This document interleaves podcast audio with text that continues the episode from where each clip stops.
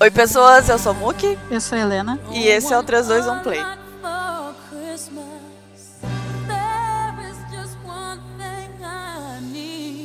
Bom, no episódio de hoje, então, a gente vai fazer uma retrospectiva 2020 das coisas que a gente assistiu de BL esse ano, que foi muita coisa. Que foi todas, Muita coisa. Foi tudo.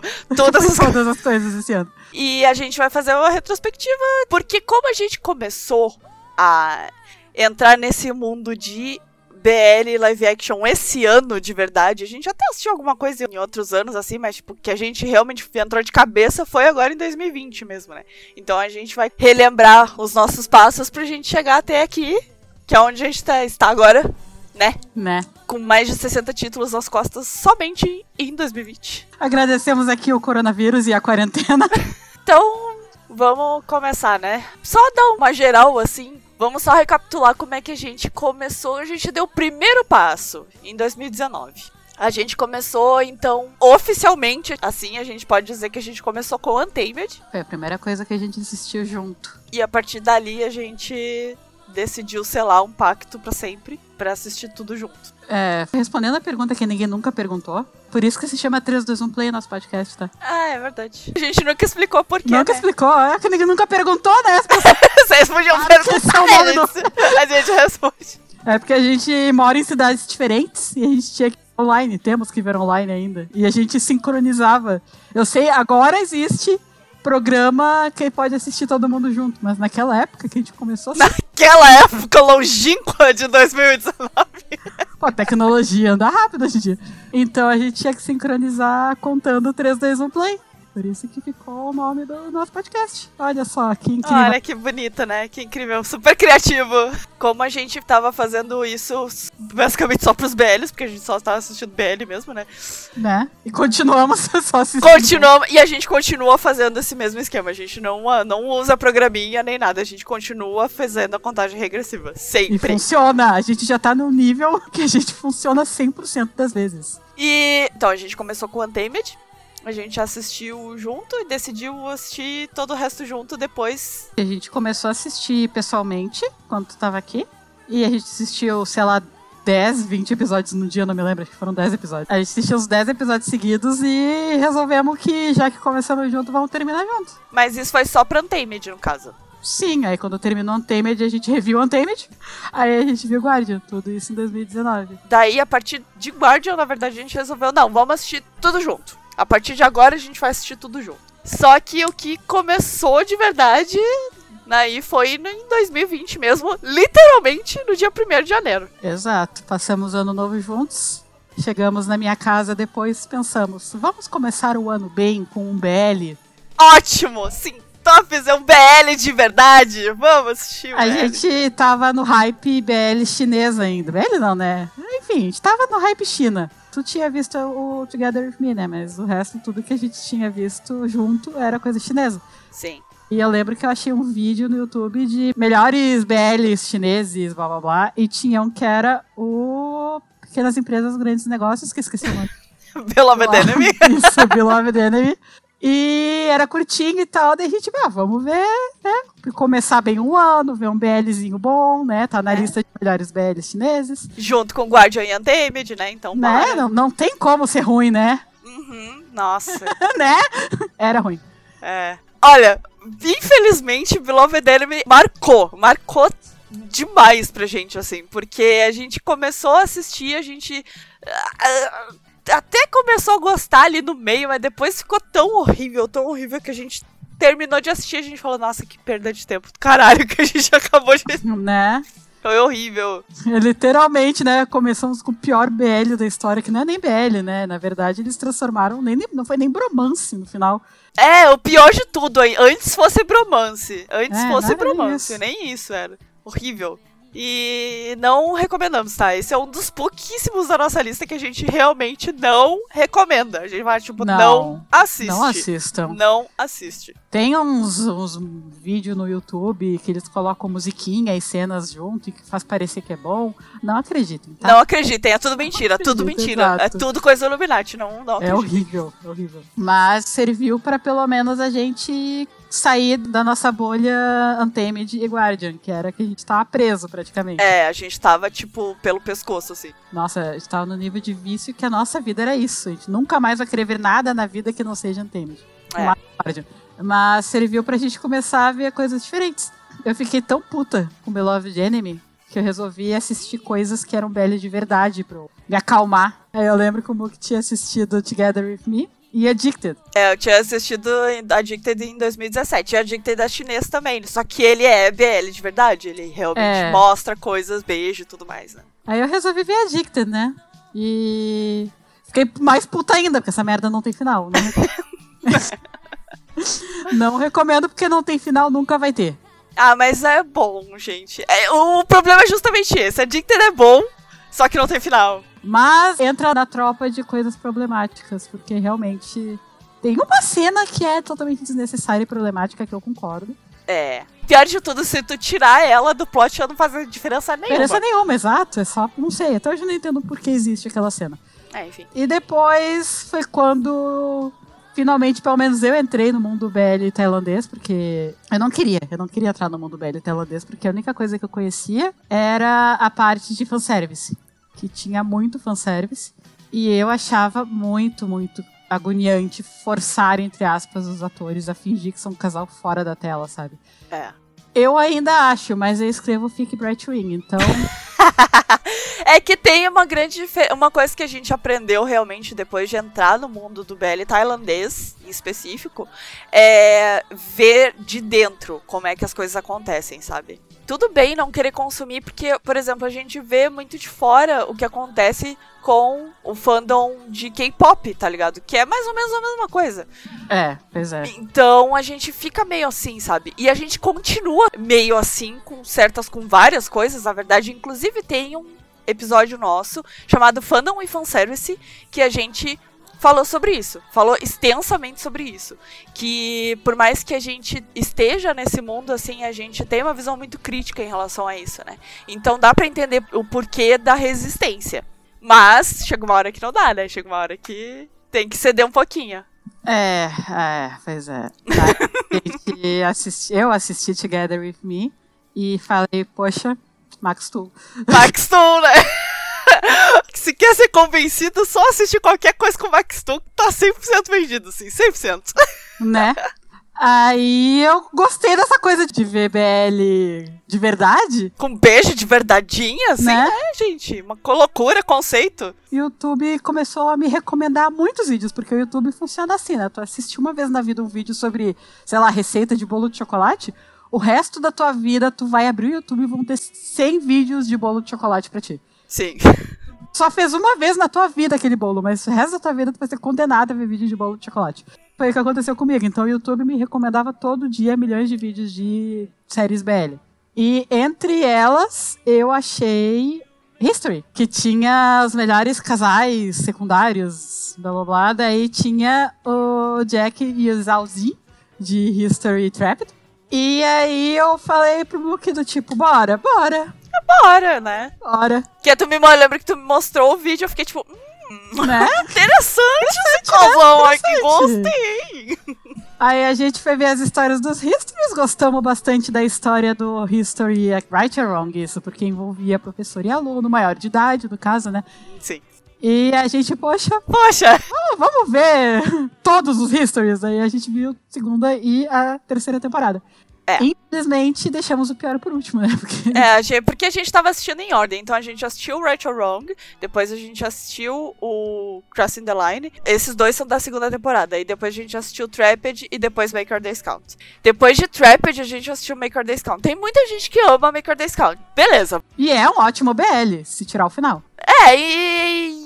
É History a gente gostou até o final que destoou completamente. A gente também falou sobre isso no nosso primeiro log, mas vamos repetir aqui, né? Não recomendamos Your Days Count pelo final mega distoante do resto da história. Não é um History ruim, mas ele se torna ruim por causa do final. Pra nós, tá? Tem gente que ama, continua gostando. Só que o problema é que assim, é que a gente amou muito Trapped. Então Make Your Days Count veio meio que com uma facada no coração de graça, assim, tá ligado? E a gente ficou meio tipo, ah, que merda, mas beleza. Bora, né? Só, assim, reforçando que nós ainda estamos em janeiro, tá? Estamos em janeiro ainda. A gente assistiu todos os histories, eu acho que, sei lá, questão de três dias. É, uns três dias a gente assistiu A gente viu o os history, quatro. o Trapped inteiro, em um dia só, na verdade. E a gente reassistiu logo depois. A gente assistiu logo depois. A gente terminou de assistir. Aí eu fui pra casa de um amigo meu, tentei assistir com ele, ele odiou, porque, né, enfim, nem todo mundo é perfeito. Né? E eu fiquei bem chateada, cheguei pro Mook e falei, poxa, eu queria reassistir o Mook, vamos reassistir? Vamos, daí a gente reassistiu. É. Pô, a gente terminou de ver numa semana, semana seguinte a gente já reassistiu. Aí, janeiro. E ainda vimos mais coisa em janeiro, tá? Sim. Porque logo depois eu continuava, né, recebendo bilhões de vídeos de BL por dia no YouTube. Aí eu vi um bem interessante de um BLzinho, assim, que parecia bem fofinho, honesto, sincero, chamado Time Type. Aí eu olhei aquele vídeo, que era. Eu não me lembro. Ah, era um music Love me like you do. o AMV. love É, like isso mesmo. Esqueci que tem um vídeo meu, um áudio meu cantando essa música. Tem. É, Tá guardadinho lá nos loop, né? Bom, tô feliz por ter. Enfim, e aí eu vi aquelas cenas de beijo e falei, pensando, eu adoro a Tailândia, é um ótimo país.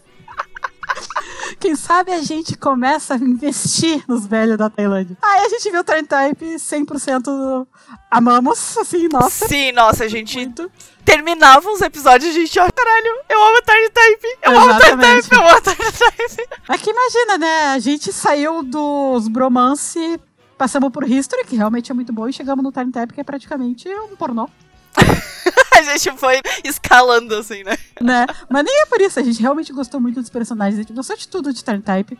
Sim. Ó, eu continuo dizendo que Tiny Type ainda tem um dos melhores clímax de todos os BLs que a gente assistiu. É o final do episódio 12, quando a gente reviu, já sabendo o que acontecia. Nossa, Como já foi dito muitas vezes, nós somos produto dos anos 90, onde Turn Type é ursinhos carinhosos comparado com as coisas que a gente consumia naquela época. sim. Toda essa parte de problemático, de relacionamento tóxico, blá blá blá, passou reto, assim. A gente só apreciou a parte boa. E até hoje a gente tá nessa mentalidade de tipo, entendemos, mas a gente só absorve a parte boa de Turn Type. Isso, que é muito boa, que é muito boa. Realmente. Os personagens são muito bem construídos, a história, o clímax, como eu tinha falado, é muito foda, sabe? A resolução de Turn Type é muito boa. Uma das coisas que a gente mais gosta de Turn Type é justamente a evolução dos personagens. Exatamente. A gente tem um especial de Turn Type também. Vamos ouvir. Isso. E então a gente, nossa, que maravilha esse mundo de BL tailandês. Olha quantos anos nós temos para alcançar. Vamos alcançar em um mês? Basicamente. Vamos alcançar seis anos de história de BL em uma semana? que tal? Que ideia ótima, né? Detalhe, eu não tava de férias, eu trabalho oito horas por dia. Nessa época não tinha corona. Era É. legal. Eu chegava em casa do trabalho e era direto da LBL, sabe? Ué, linda, que, que, que fase, que é, fase. não era, não tinha nem quarentena pra não, eu só tô em casa não. Tipo, eu deixava de sair às vezes, admito. eu já deixei de sair pra VBL. Então, logo depois de Turn Type, a gente pegou lá o guia dos BL da humanidade e começamos, nossa, qual desses aqui a gente tem mais interesse? Daí a gente achou o. Vimos os primeiros dois episódios, desistimos porque era muito ruim. E achamos que, o Tumons, que existia o Tumons 2 também. E a gente descobriu que o Tumons 2 era o reboot. Reboot, é um reboot de Moons. de Ah, bom, né? né? Então vamos ver Tumons 2, que é infinitamente melhor.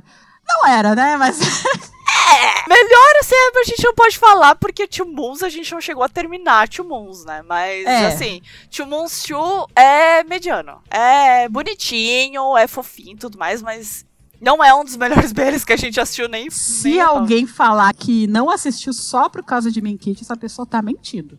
Tá mentindo. Digo Mentindo demais. Porque Main Kit é o que faz aquela merda. Exato, é o que segura aquela merda até o final. Eu queria só ver Minkit ficar junto, o resto. Exato. Mesmo que a gente sempre repete sobre 2. Mesmo a gente gostando de Fort Bean, a gente só conseguiu chegar em Fort Bean porque a gente segurou com Main Kit, assim. Se a gente não tivesse continuado a assistir por causa de Main Kit, a gente não teria chegado em Fort Bean, sabe? Exatamente. Sei lá, tem gente que ama demais e, tipo, beleza. É o que a gente sempre fala, né? Gosto é gosto. A gente acha ok. Não é um É, não achamos BL, é um- ruim, mas é bem fraquinho. É fraquinho, é bonitinho. Mas não tem nada demais. Exato. Aí, Aí chegou o teu momento. aí chegou o meu momento. Tu nem sabia que seria o teu momento, mas era o teu momento. É, mal sabia eu que seria o meu momento. né? A gente foi lá pro início dos tempos E vimos o quê? Vimos Sotos, gente. Aí, a partir daí, a gente começou a nossa descida. Em relação a entrar no fandom também, né? Isso, isso, exatamente. Tu foi de cabeça pra Chris Cinto 100%, assim. Nossa, eu fui. Mergulhei, assim, de ponta em Cricinto. Eu vou dizer que eu amava Mil Golf, mas eu ainda tava meio do tipo, é, fanservice, é. É. Então eu ainda tava mais separando. Eu só gostava das séries, sabe? Eu não ia atrás de ator, não ia atrás de nada. E tu se jogou com uns quatro pés assim em Cricinto. Nossa, eu fui, eu fui de cabeça no bagulho assim. Tá, quer saber? Vambora. Bora. Se Sempre, pra sempre, ver, vamos ver direito. se é pra me afundar, vou me afundar inteiro, tá ligado? Exatamente. Corpo inteiro. E aí eu só fechei o nariz e ó, pup, pulei. E eu levei, obviamente, levei Lena junto. Né? Então a gente assistiu Sotos. E a gente. Ainda está em janeiro. Ainda está em janeiro, detalhe, a gente ainda está em janeiro.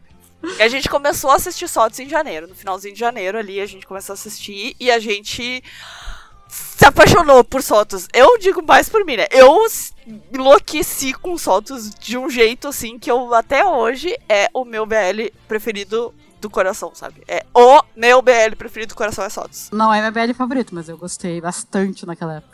É, e é, e é realmente bom, né, gente? Pô, Sim, é, é, Sotos é é, clássico, né, caralho? E era de 2016, era antiguinho já, e a gente tava tipo, ai, será que é bom? Será que não é?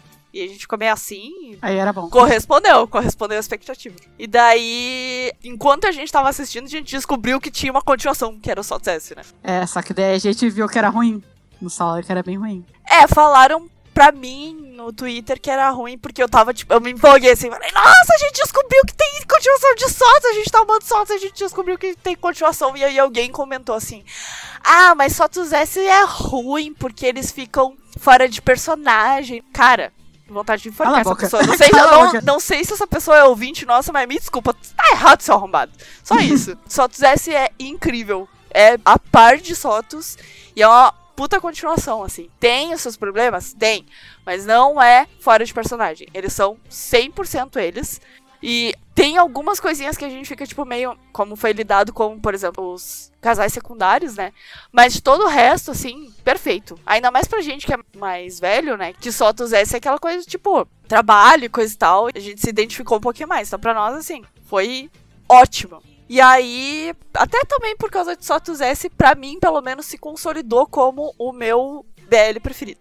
Ponto. Justo. coração, assim. Eu gosto de Sotos S porque muitos problemas que é tratado na parte de trabalho lá eu já passei, muita gente vai passar. É, idem. Então, né? É muito bom, só não gosta quem, sei lá, nunca trabalhou na vida e não entende o quanto as pessoas realmente têm que mudar de personalidade no ambiente de trabalho pra se proteger e proteger o emprego também. Exatamente. E com o Sotos S a gente entrou em fevereiro. Foi a primeira coisa que a Isso. gente assistiu em fevereiro. Aí a gente ficou sabendo que Time Type ia ter um especial, ia ser pago. E a gente fez o quê? Pagou. Pagou! Obviamente pagamos, porque a gente está louco por Tally Type. É Nossa, a isso. gente enlouqueceu quando a gente soube que ia ter mais um episódio. E aí, dividindo não ficou caro. Foi tipo ver um filme no cinema. É, tipo isso. Até menos, acho. Valeu muito a pena, maravilhoso, perfeito, encerramento ótimo. Naquela época a gente não sabia que ia ter mais, então foi uma despedida perfeita. Eu Fiquei triste, chorei sim. De Time Type. Achei que ia ter casamento, porque na mesma época saiu um vídeo do Mil e do Golf. Ai, sim! E eu achei, putz, vi spoiler, né? Que eu vi Aham. no YouTube. Nossa, tudo bem, eles vão casar no especial. Não casou, eu fiquei, ué, como assim? que de onde é que saiu esse Onde é que é vídeo? aquela cena? Daí eu vi que era o casamento do Mil e do Golf e falei, É. eu não queria estar certo o tempo todo sobre vocês serem uns babaca, mas eu tava, mas enfim. Hoje em dia a gente aceita, né? Porque Mil e Golf realmente são casados, então. Agora a gente só aceita, tá ligado? Viu? Né? Com 100% canônico Sim, casados. não é o pior que eles já fizeram desde então, então. Né, namorados total, assim. Aí depois do especial a gente viu que tinha a continuação de Together With Me. E, né, como foi os nossos respectivos primeiros belos tailandeses, a gente não viu o Together With Me junto, só que foi só o Together With Me e Addicted que a gente não viu junto. É. É que Together With Me eu tinha assistido quando a gente tava assistindo o Untamed ainda, em 2019, né? E eu não tinha interesse porque é fanservice, Tailândia. E eu tentando desde 2019, vamos assistir, né? por favor, assiste, é bom, moleque. Não, Não, quero! Não quero. E daí chegou em Tiny Type, ah, vamos assistir, velho, meu Deus. em minha defesa, meu golfe. tá, não, tá certo, justo. né? Mas vimos Together Me Next Chapter juntos, também gostamos, né? Também. aquela- Mesma coisa de Sotos S. Exato, ambiente de trabalho, realmente as pessoas mudam. Trata de assuntos realmente adultos. Tem gente que não gostou da resolução. Eu achei que foi a resolução realista até. É, eu também achei. Uma coisa que eu sempre falo, comparando Together with Me com Together Me Next Chapter, é justamente como ele amadureceu como narrativa, tá ligado? Como a história amadureceu como narrativa. Ela é. O Next Chapter é uma história um pouco mais séria do que Together with Me, sabe? E eu acho que eles conseguiram apresentar de um jeito muito legal e bem realista, como tu tinha falado. Então, assim. Pra nós foi top. E Max Toon, né, gente? De novo, Beijos. Mais uma vez, Max Tu. Mais uma vez Max Toon. Depois, então, nós assistimos Theory of Love. Não foi uma escolha muito boa ter assistido naquela época, porque acho que a gente ainda não tava pronto pra admirar o que que é Theory of Love. É, eu ia comentar justamente isso. A gente não conhecia muito bem ainda Off por exemplo. A gente via qualquer coisa assim, porque a gente tá recém entrando no mundo e tal, né? Então a gente não tinha se apegado muito. Mas mesmo com Theory of Love, como história, assim, a gente tava muito verde ainda pra assistir, digamos. Então a gente assistiu, a gente se apaixonou sim, a gente gostou muito sim, mesmo naquela época. Mas quando a gente reassistiu, foi outra experiência, assim. Outra Ah, experiência, nossa, outra completamente série, diferente. praticamente outra série, porque a gente já conhecia melhor Off Gun. Eu lembro que na época tu comentou que Off Gun era tipo o casal mais popular, entre aspas, da Tailândia. Sim. E eu fiquei. Sério? É, ele ficou tipo, por quê? Eu não entendo, não entendo o motivo, mas enfim. Entendemos agora, perfeitamente. Entendemos, entendemos. Porque, que nem eu falei, né? O nosso especial de Tear of Love. Meu problema com Tear of Love é que Gun não pode ser Gun de verdade como eles são na vida real. Porque o personagem do Gun era muito sério e muito retraído e com muitas paredes em volta e coisa assim. Não era o Gun chegando papi e abraçando o Off, sabe? Essas coisas que Sim. eles fazem no dia a dia e que nós amamos. Sim. Por isso que eu não entendi. Mas depois que a gente começou a conhecer eles assim fora das séries, aí eu falei, tá, faz sentido. É. Enfim, a gente tem um especial de Theory of Love, tá? Então, bem. logo que a gente reassistiu, a gente fez o especial e lá a gente fala absolutamente tudo que a gente achou antes e depois de reassistir. Reforçando que nós ainda estamos em fevereiro, tá? Já foi um, dois, três, quatro. Essa é a quinta série de fevereiro. De fevereiro, gente, e a gente tá na metade. Acho que Theory of Love a gente veio um dia, se não me engano também. Foi, foi, foi. Um dia só. É, 12 episódios em um dia, mas enfim. Aí nós vimos Love by Chance. Descobrimos que era da mesma autora de Time Type. Gostamos, na época a gente gostou, hoje em dia a gente gosta um pouco menos, talvez. Ah, não sei, eu go- gosto de um jeito diferente, eu acho. É que quando a gente viu na época, a gente ficou tipo, nossa, isso é muito bom! ah, E tal. E agora a gente tá tipo, ah, é, é, é bonitinho, sabe? É, tá na média, tá na média. É, tá na média. É um BL bom. O Abetinse é um BL bom. É, a gente, nossa, Tinkena é minha religião. É bom, é bom, eu ainda gosto de Tinkena, ainda acho que era, naquela época era um casal bom. Continua sendo? Não. É, mas porque cagaram pra ter, né? Que cagaram o patê, a gente até hoje não assistiu o, o A Chance to Love e provavelmente nem vamos. É. Enfim, né? Depois de Love by Chance, a gente viu que tinha, tipo, coisa de recomendado no YouTube, né? A gente viu É. que tinha os mesmos casais, assim, mais ou menos, de Love by Chance. Era literalmente os mesmos atores, né? Fazendo casal. É, os mesmos novo. atores fazendo casal, só que eram outros personagens. Mas eram os mesmos Isso. atores fazendo, fazendo casais. E a gente resolveu assistir. Tinha também um casal extra, que pra nós naquela época foi extra, né? A gente não tinha ideia de quem era o Pum e o No, a gente não sabe quem era. Eu lembro só que eu olhei pro No e falei, e aí, casado? E a gente assistiu, a gente gostou. E aí a gente viu a continuação de Reminders, que é o Twish, que é, vai focado só no casal do Minnie e do Plane que fizeram o Tinken, né? E nesse caso eles estavam fazendo o Twish. E a gente também gostou, mas assim, são episódios curtinhos, o Reminders é curtinho, o Twish é curtinho também, dois episódios só. A gente gostou porque era um baita de um fanservice pra quem tinha assistido Love by Chance, né? É, e a gente amava Tinken na época, né? Isso, a gente ficou tipo, ah, meu Deus! Né? Ficou lou- foi loucura. E Assim, eu continuo achando que é bom, sabe? Porque a gente assistiu depois ainda. E eu, acho, eu ainda acho que é bom. Mas é, são histórias curtinhas, né? Não tem nada de muito mais é 100% fanservice só. É fanservice, mas é um fanservice legal de assistir, pelo menos. Né? Sim. Depois nós descobrimos que o Cincto, que estava em Sotos, tinha feito um outro BL.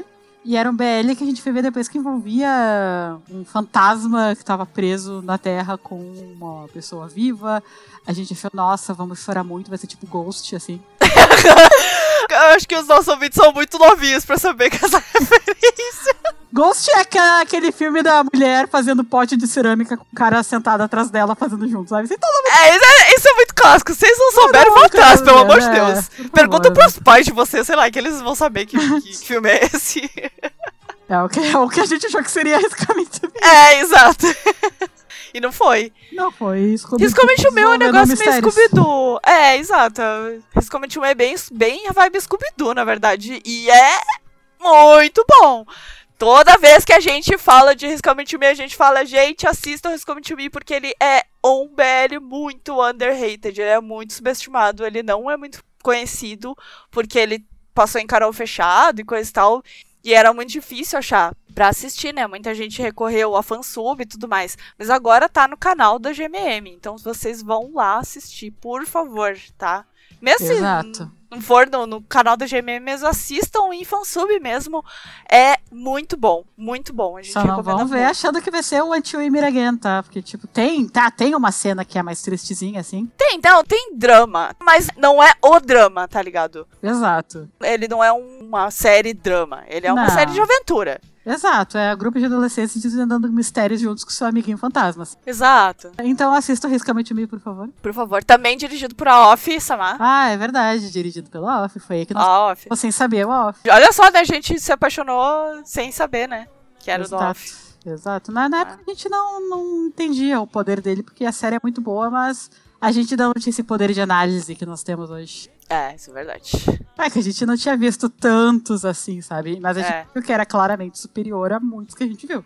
Sim, sim. Se o of Love empatasse, assim, mas com, com, certeza era melhor que os outros. Sim. Depois nós resolvemos meter o pé na jaca e se é pra chorar, vamos chorar no que tá todo mundo falando que é pra chorar e vamos ver o Until e Meet Again real, assim. É, a gente começou a assistir um pouco antes de sair o último episódio. Porque Isso. tava todo mundo pirando na batata com o tio Miraguena, assim, não, esse time aqui tá muito maravilhoso, sei que, não sei o que. A gente tá, vamos assistir então, né? Até então a gente não tava acompanhando nada. É, a gente tava esperando tudo terminar, ou ver os que já estavam finalizados, ou pelo menos esperando terminar.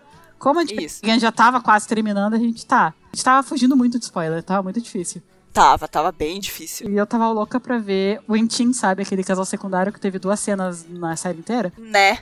Que eu, nossa, melhor casal secundário, eles são perfeitos juntos. Tem dois segundos de tela. Exato. Mas enfim, né? Não tem problema, a gente vai ter o Between Us. Exato. Que vai ser só eles, então tá perdoado, não tem problema. Mas que marketing cretino, né? Porque a gente caiu nesse marketing também. Caiu. Nossa, que nem patinho. Eu queria ver 100% por eles.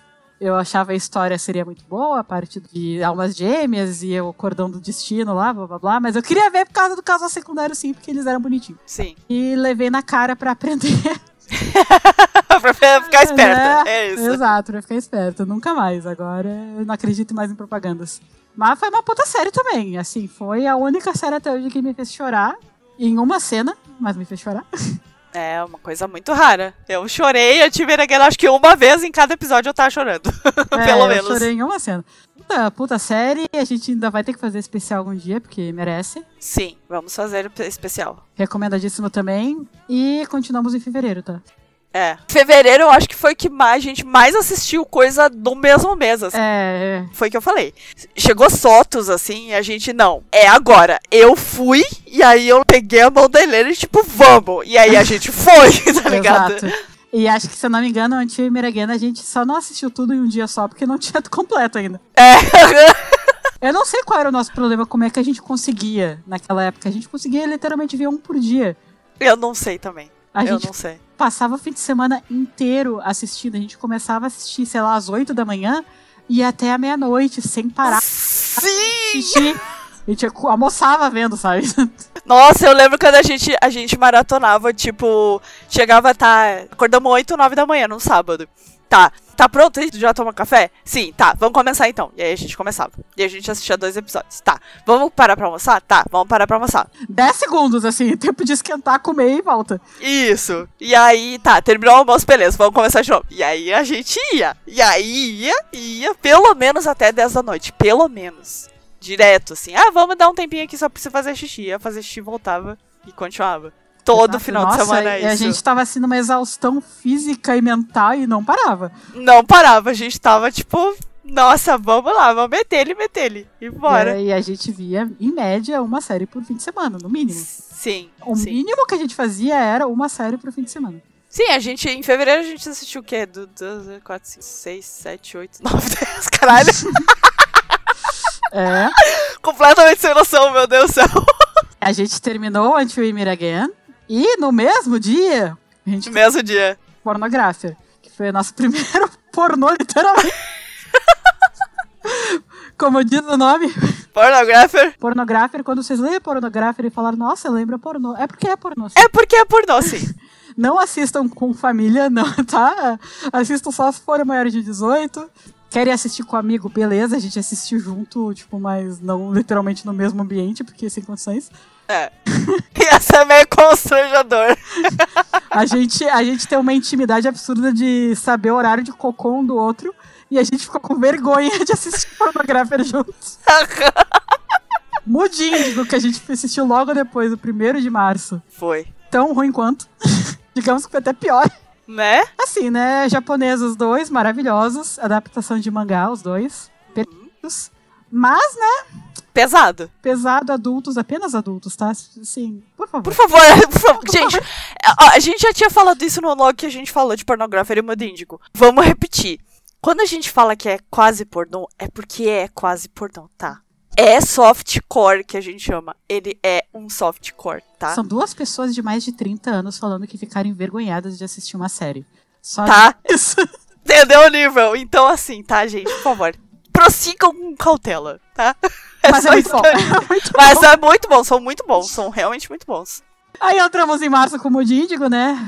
É. Mas antes disso, a gente começou a acompanhar coisa. A gente começou a acompanhar.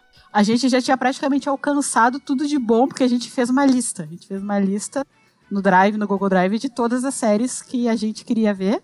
Porque a gente Uhum. ia ouvindo falar nelas e colocando na lista. A gente separou por séries que a gente quer muito ver e séries que, ok, tá, existem.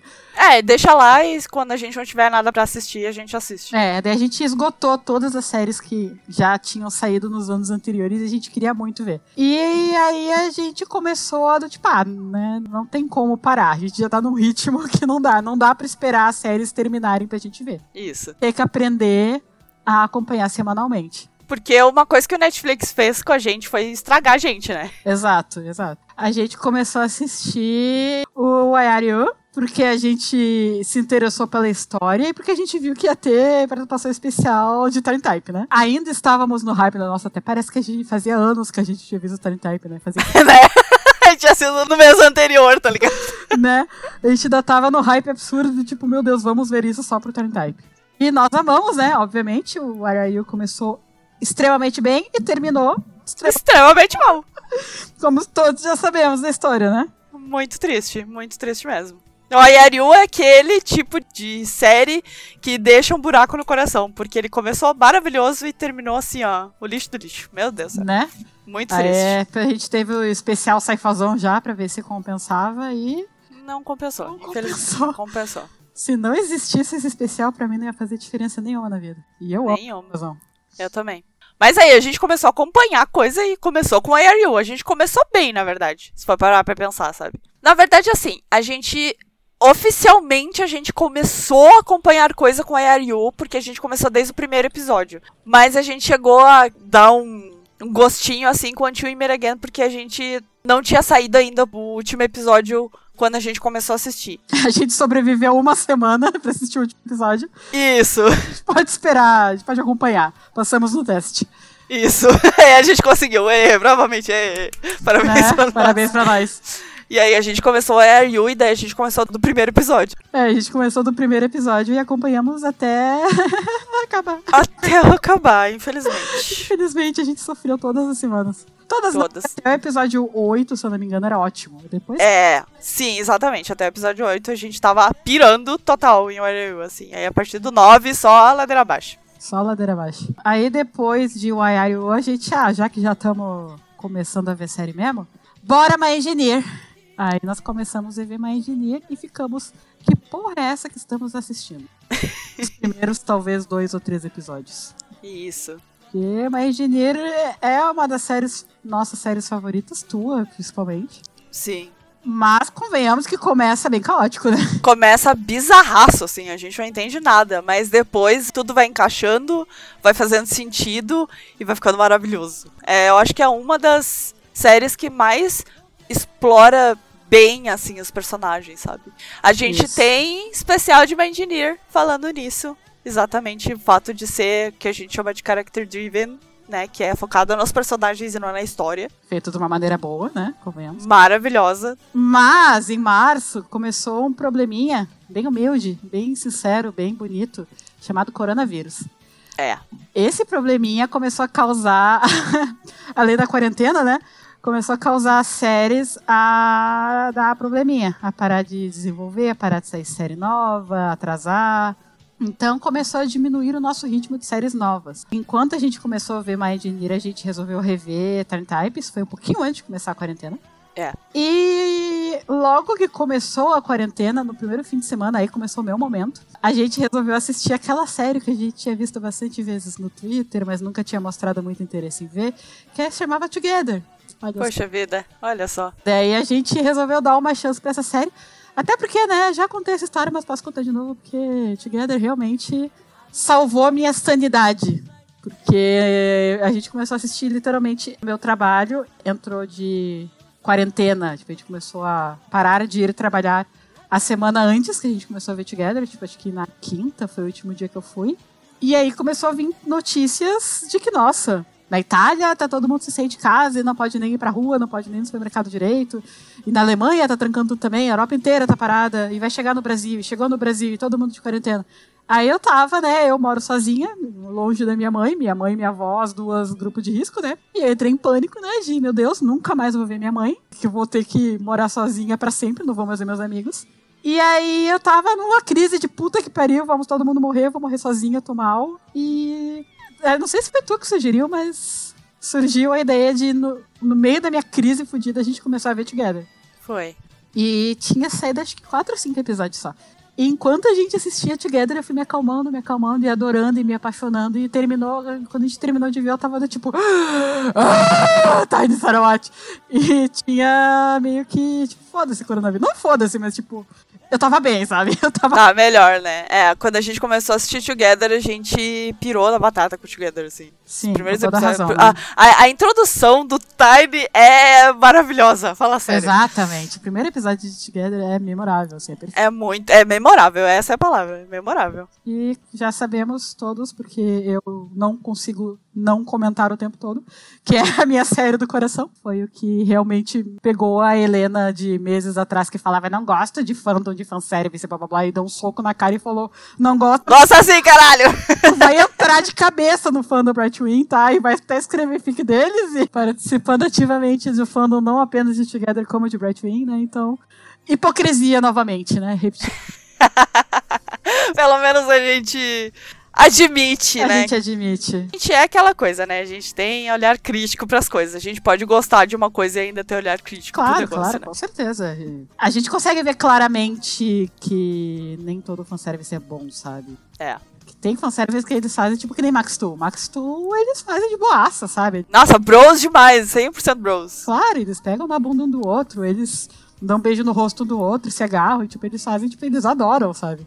Tem Off Gun também que fazem de boas, mas tem os que não curtem muito, né? Mas meio que são obrigados por causa do meio que eles estão, tipo, Right Wing, eles claramente não curtem muito fazer fanservice. E eu acho que não combina com eles também, tá ligado? Né? Não, não combina, mas é que infelizmente tem que fazer, né? É. Não tem muita escolha. É uma merda. Ah, só lembrando também, né, que a gente também tem o especial de Together. Temos o especial de Together.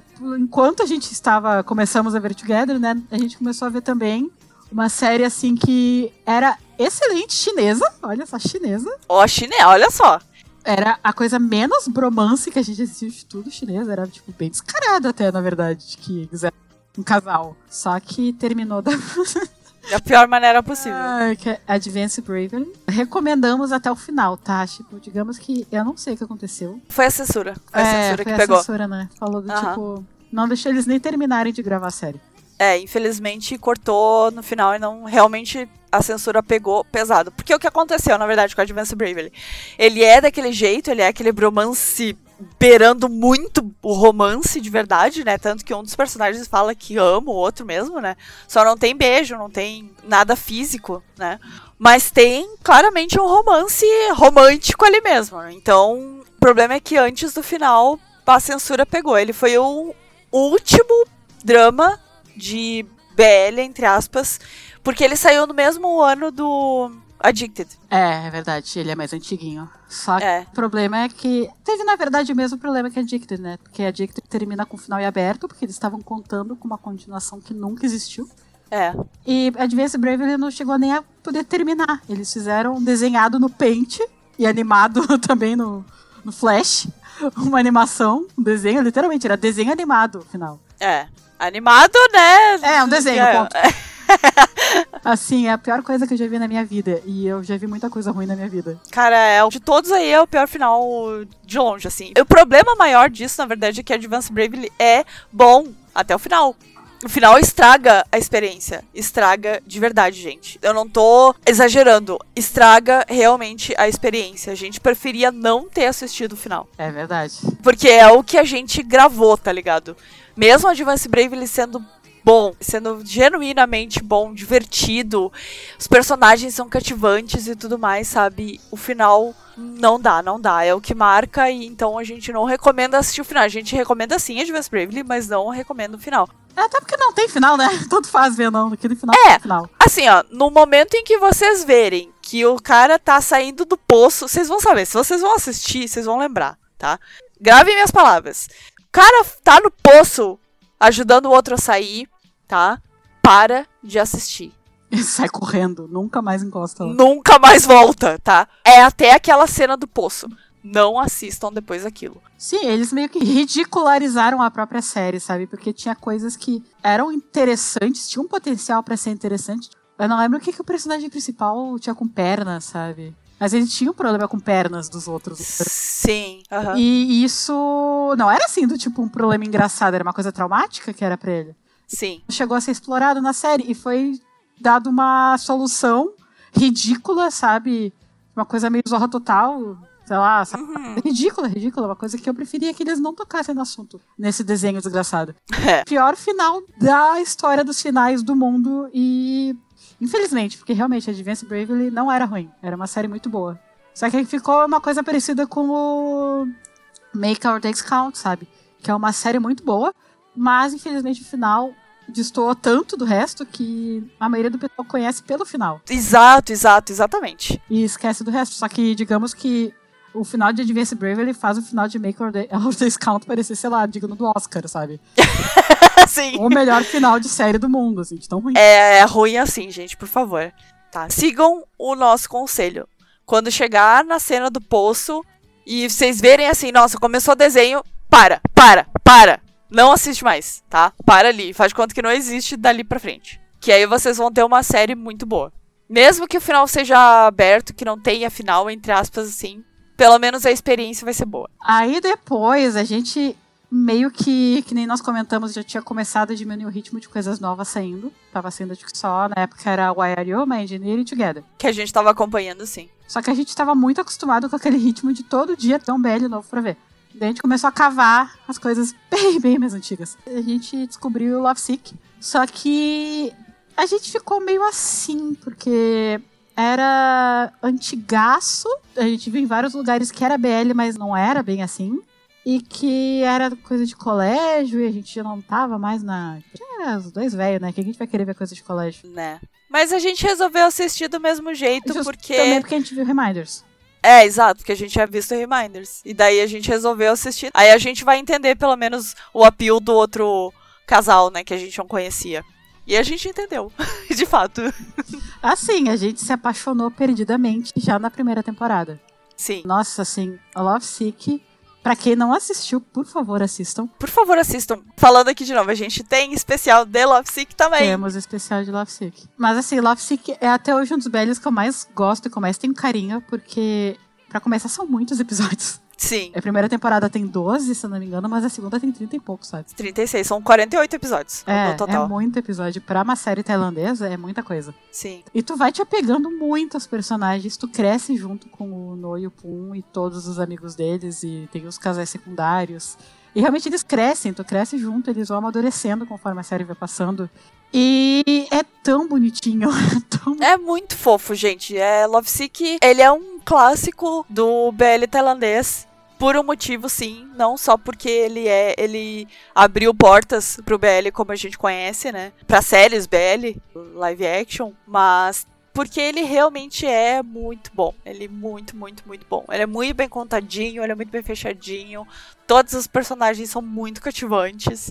Não tem como não amar o Punho No. Eles são, tipo, nossos filhos, assim. Ele- a gente ama muito eles, sabe? Então a gente começou a ver do tipo, ah, a gente terminou, meu Deus, eu não quero que termine nunca mais. É, a gente virou órfão de Love Sick. Até hoje a gente sente saudade de Love Sick. Sim, sim. Infelizmente a gente já fez especial, senão a gente provavelmente ia reassistir, ver de novo e fazer especial. Ah, mas novo. tá, tá com certeza na nossa lista de coisas pra reassistir, porque Com certeza. a gente ama tanto Love Sick, é tão bom, faz tão bem pro nosso coraçãozinho. Sim, é muito bom, gente. Por favor, assistam. E falando em reassistir, né, a gente começou a reassistir algumas coisas. A gente, em março ainda, a gente reassistiu todo o Time Type pela primeira vez. A gente viu o Time Type em janeiro, reassistimos em março pela primeira vez. Detalhe, pela primeira vez. Primeira a palavra, Primeira tá? reassistida de Time Type. Aí agora a gente começa abril. Aí depois começamos a abrir o reassistindo Reminders, porque a gente terminou de ver Love Sick, o 1 e o 2. E aí a gente quis rever Reminders sabendo quem é o Punho No.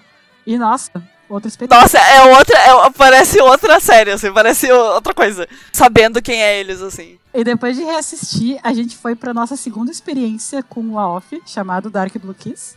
Ah. A história de Dark Blue Kiss é maravilhosa, porque o YouTube queria que a gente assistisse. Desde o primeiro BL que a gente viu, desde a época de Untamed. Todo Sim. dia aparecia nos recomendados essa merda de Dark. Todo dia. Cara, Todo e eu que dia. não sou muito de entrar no YouTube e ver coisa assim. Até pra mim vinha essa merda recomendada Exato. no YouTube.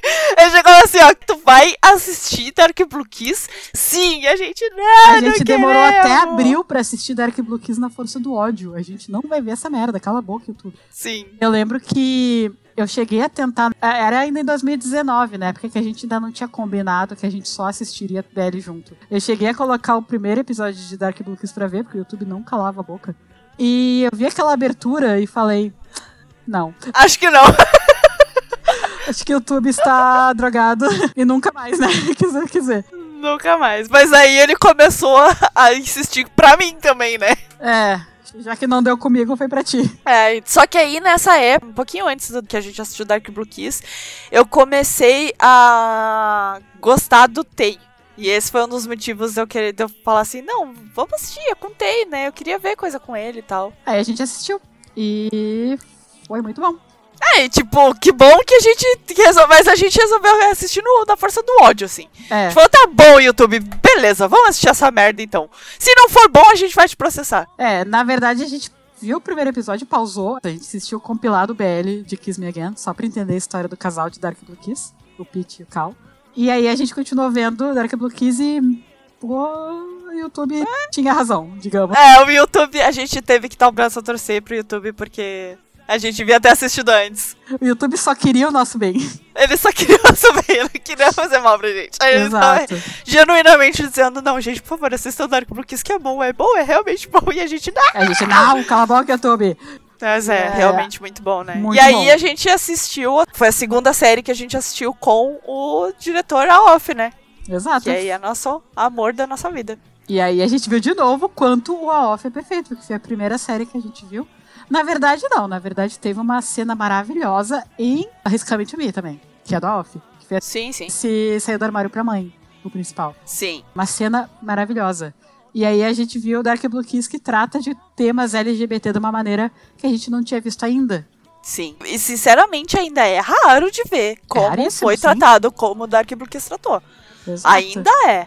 E olha que a gente assistiu coisa pra caralho. E mesmo assim, Dark Blue Kiss ainda é um dos mais pé no chão, assim, em questão de coisa LGBT, sabe? Ainda é a nossa referência quando a gente comenta de séries que tratam o público LGBT de uma maneira mais realista. Exato. Vida, tipo, comentando problemas mesmo, do fato de que aquele diálogo, tem um diálogo que eles têm, que não é spoiler, tá?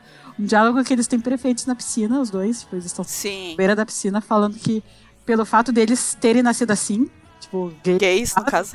eles têm que se esforçar duas vezes mais pra provar que eles são capazes pra própria família até. E como isso é cansativo, sabe? Exato, que não precisava, mas é, eles têm que se provar o dobro, porque, né, eles têm que compensar algo que não é a escolha deles. E isso é muito foda, isso é muito foda, é uma coisa que a gente realmente não vê em BL, esse tipo Sim. de comentário. E é uma coisa muito real. Pra quem é LGBT, infelizmente, acho que é uma coisa que é instintivo tu, tipo, ah, eu já desapontei, entre aspas, a minha família por ser LGBT, eu não posso mais desapontar em nada, tem que ser perfeito, sabe? Exatamente. Isso aí é uma coisa que é muito recorrente. E isso é uma coisa que é tratada em Dark Blue Kiss nessa cena. E eu fiquei vendo aquilo e fiquei, gente, Gente, foda. E isso é só um exemplo. só um dos exemplos dos vários que tem em Dark Blue Kiss. Várias coisas que a Off fez, né? Sim, no geral, assim. Não só em Dark Blue Kiss, mas eu acho que em Dark Blue Kiss especialmente. sabe? É, é um dos que mais tem. Mas toda série que a Off dirigiu tem pelo menos uma cena que tu fala, porra. Puta merda, assim. sabe? Aí quando terminamos Dark Blue Kiss, a gente já tava assim no fundo do poço da nossa lista de coisas completas pra assistir. E não tava de novo, né? Coronavírus. A Tailândia tava em quarentena nessa época. Não tava sendo nada novo, fora os que já estavam em andamento. Então a gente começou a ver coisas que estavam na nossa lista e a gente não tinha tanto interesse. Inclusive coisas que não eram 100% BL. Mas enfim, É. nós começamos a ver Mighty, porque tinha o casal secundário de Together, né? Que era, no caso, o Drake e o Frank. Lindos, Lindos, lindos, né? que a gente não estamos, não estamos falando deles. Não, tá? eles são maravilhosos. Nós, Maravilhosos. O sonho dois. é um BL decente pra eles, porque, porra, de mime. Nós vimos Mighty, mas eu vou dizer que eu vi mais o Twitter do que Mighty naquele dia. Foi uma tortura. Uma tortura. Foi. A gente, no meio, a gente falou, não, não dá, vamos dropar. A gente vai ser o- a desistir. A gente realmente chegou e falou, não, esse vai ser o primeiro BL que a gente vai dropar? Sim, esse vai ser o primeiro BL que a gente vai dropar. A gente dropou por um meio, vai, metade de um dia, assim, a gente depois, não, vamos terminar, vamos insistir. E daí, quando a gente insistiu, o próximo episódio que a gente assistiu, logo depois que a gente resolveu retomar, assim, foi um episódio muito bom, que é o episódio É. 7. Foi um episódio muito, muito bom. O único episódio bom. O único episódio bom que faz sentido, sabe? Daí, gente, porra, agora sim, né? É, e a gente falou, não, agora vai, agora vai. Não foi. Não, não foi. Felizmente, não foi. pra não foi. nenhum. foi pra lugar nenhum. Nossa, foi horrível. Assim, Mighty tem já a lenda de que Mighty é muito ruim. Acreditem nessa lenda, tá? Às vezes a internet tem razão. É, Meu, é ruim mesmo. é, a Mighty, infelizmente, é muito mal escrito, é muito mal dirigido, não faz sentido nenhum Os diálogos merda. não fazem o né? menor sentido. O menor sentido do tipo, eu gosto de comer frango, tá, vamos na quinta. é isso. É esse nível, sabe? E eu acho que a gente terminou de assistir porque, apesar de tudo, o casal principal, que é o tio Mork, que é o Drake e o Frank que fazem, assim, eles são muito bonitinhos, sabe, juntos. Não, sim, eles são bonitinhos, só que, né. Mas não, não deu, cara. Não é deu. muito, muito ruim. É muito ruim, infelizmente. Mas, né, vimos. Vimos. Mas aí teve o Our Sky, depois a gente assistiu o Our Sky de Mighty. Tipo, se não me engano, também é o Off que dirige esse episódio.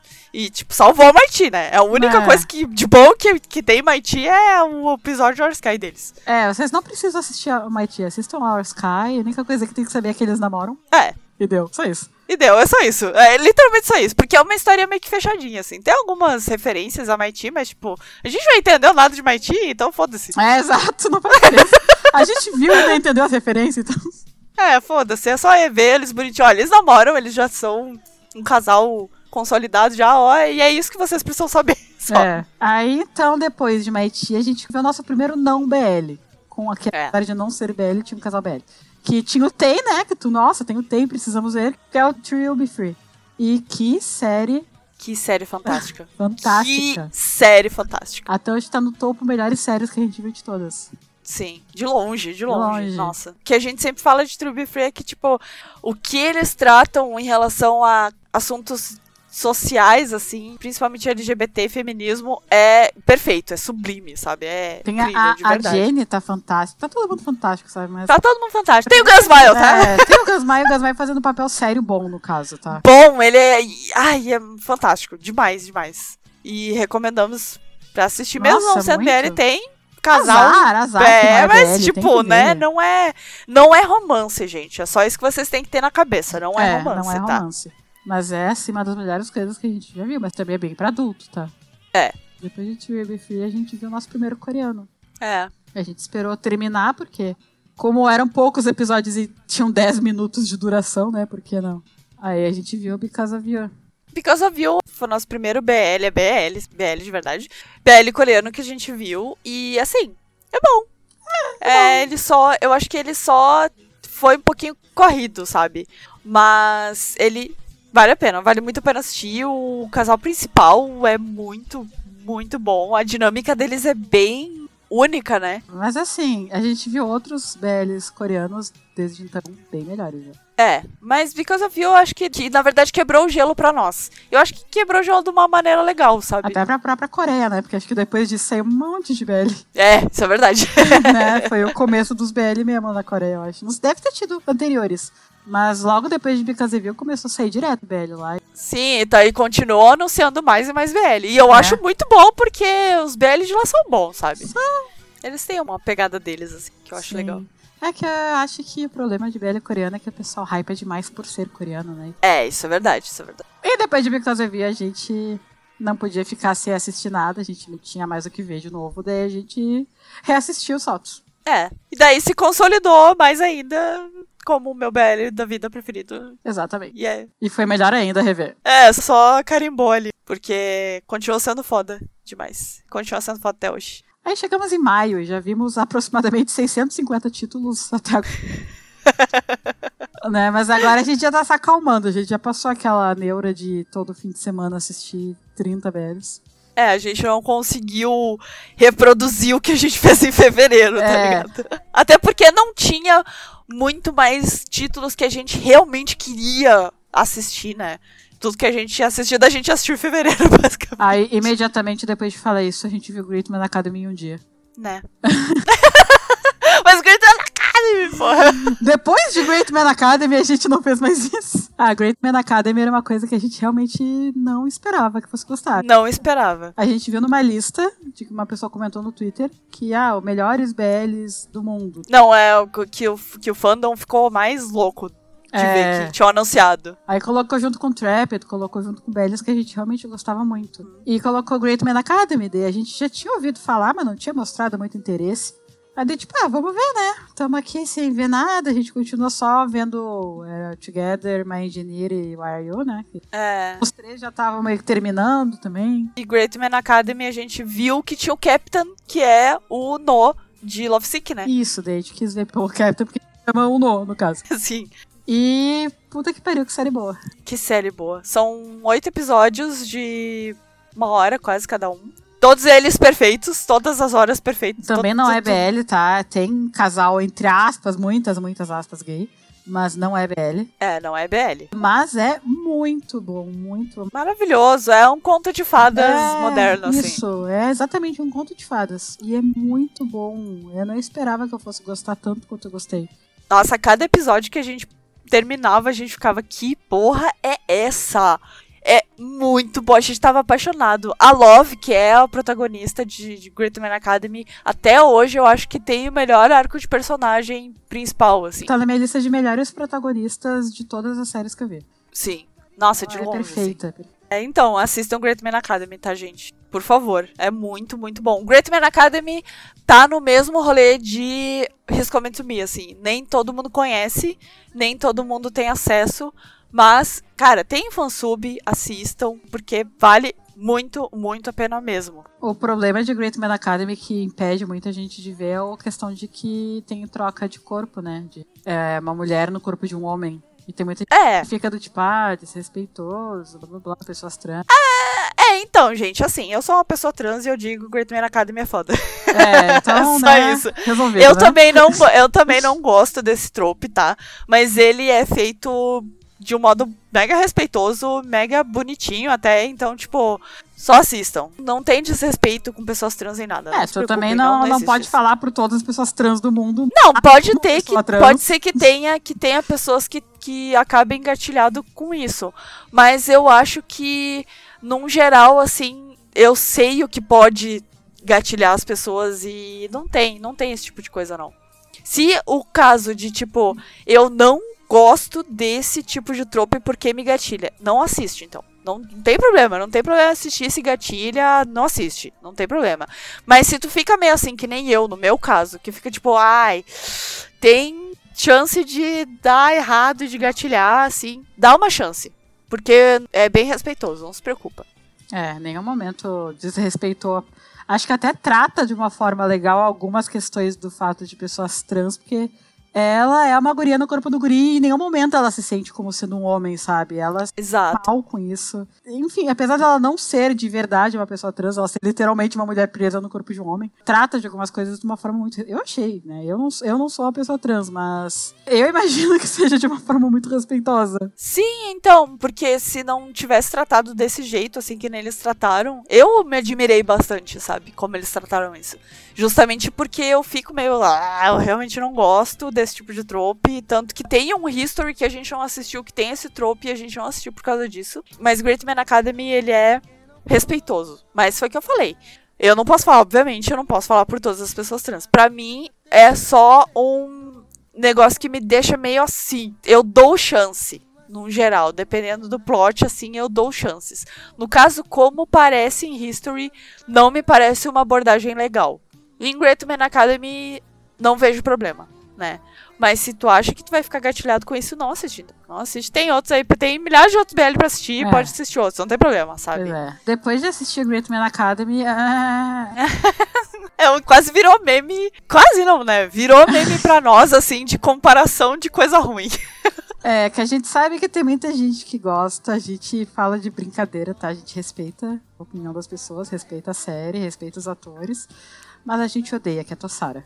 É. Enough Love Tossara. É, assim, Não. é péssimo. Não. É péssimo. É nível, assim, Mighty ficou legal comparado, porque Mighty, pelo menos, a gente gostava dos personagens. Tossara a gente não gostava nem dos personagens. Não clicou, não rolou. A única coisa boa pra mim de Tossara é a abertura. Ah, a abertura música de Tossara é abertura. ótima, tá? Até hoje eu escuto quase todo dia. É muito boa essa música. Mas assim, eu acho o problema de Tossara pra mim é que ele tentou fazer um negócio de um jeito que já foi visto milhões de vezes e não trouxe nada de novo, não trouxe nada de bom, assim, foi tipo mais do mesmo, parecia que eu tava, sei lá, comendo farinha ao invés de comer pão, tá ligado? Pra mim, Era O problema principal é a mesma coisa que a gente vai dizer depois de My Gear and Your Gal, que é atores sem química nenhuma, dirigidos por uma pessoa sem vontade de dirigir, aparentemente. Sabe? Que não é culpa deles, mas é culpa da direção inteira. Eu achei assim. Todo mundo reclamava também que as cenas eram muito escuras e tudo. Eu, eu achei assim. Eu achei que eu quero minhas horas de vida de volta, só isso. Fora isso, É, ainda bem que foi só quatro episódios, sabe? Porque É, senão, nossa, a gente ia ficar muito triste. quatro episódios bem sofridos. Foram, foram. Esse a gente terminou de assistir na, na raiva também. É, foi na raiva. força do ódio. Compensação, depois a gente viu o End of Love Mechanics. Que é o único Enough Love que vale a pena assistir. É, que digamos que assim, depois de Tossara, qualquer coisa fica bom, né? Pelo menos pra mim, eu acho que o lance de Mechanics, eles ah, abordaram um negócio de uma maneira mais madura, tá ligado? E a química dos personagens principais dela Sim, isso não tem como negar. é bem boa. Eu acho que é o único que realmente tentou contar uma história e contou uma história legal, tá ligado? Sim. Não é nada assim, tipo, nossa, isso é o melhor. Não, não, Não, é nada comparado com o melhor of Love, com certeza. disso. É, o melhor é no de longe, assim, é, É. o único bom, é na verdade. bom, é. E vamos ter o, o Mechanics, tipo, Estendi, versão estendida. versão remix. estendida, é.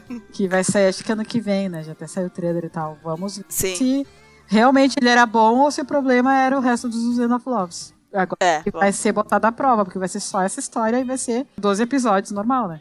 Eu espero que eles consigam contar a mesma história que eles contaram em Mechanics dos quatro episódios. Na verdade, três episódios e meio, né? Que eles contaram em Mechanics com a versão estendida. Seja quase que nem o Love Sick, tá ligado? Sim. Porque, assim, eu, particularmente, eu gosto bastante de Mechanics. Mas tô com medinho de como eles vão tratar a versão estendida aí. Mas vamos ver, é, vamos ver. Pois é. Uma coisa é fazer uma coisa boa em quatro episódios, outra é tu conseguir manter bom em 12, sei lá quantos. Exato. Então vamos ver, né? É. Tô apostando. E depois de Mechanics, a gente viu uma coisa que. É... Uai, uai, uai. A gente viu. É, a gente viu. É isso. É isso. Na verdade, a gente viu o uai. A gente só viu o primeiro episódio e pensamos é o suficiente. Gostamos muito do Talei por causa de Engineer, mas nós não gostamos tanto assim. A vida é muito curta, né? Chega e a gente parou. É. Só que daí a gente, não sei por que motivo, resolveu. Quer saber? Vamos terminar. Eu acho que é porque a gente tava. Já a gente assistiu o Baiti, a gente assistiu o Tossari, a gente consegue assistir qualquer coisa. É, eu acho que também pelo fato de que tava terminando todas as séries, a gente queria continuar vendo coisas, sabe? Daí a gente, ah, bora. Ah, e quer saber? Vamos terminar então. Vamos É. continuar essa merda lá. E que bom que a gente insistiu, viu? É, o primeiro episódio realmente é horrível, o segundo episódio é. hum, mas depois melhora muito, melhora muito. E é uma das séries que a gente mais gosta, assim, de, de coração, assim. Sim, sim. Realmente surpreendeu. Eu acho que a YYY foi uma das que mais surpreendeu a gente, assim. Exatamente. Pra gente ter assistido da série no primeiro episódio e depois se tornar uma das séries que a gente mais gostou. É foda. É, ele é, é um mérito grandão esse aí, hein? Ele merece, merece muito. Mas YYY, é- assim, é uma série do coração, de verdade. Mas assim. digamos que assim, tu tem que desligar teu cérebro, tá? Não vai esperando ver um Shakespeare, sei lá. é desligar o cérebro total. É, infelizmente tem algumas piadas que se perdem na tradução, né? É, pois é, muitas, na Mas verdade. tem outras, tem outras que é universal e tipo, e a gente se mija de rir. Sério. YYY é incrível. É realmente muito bom. O cast é muito maravilhoso, então é tudo ótimo, ótimo. Realmente surpreendeu a gente e a gente recomenda bastante.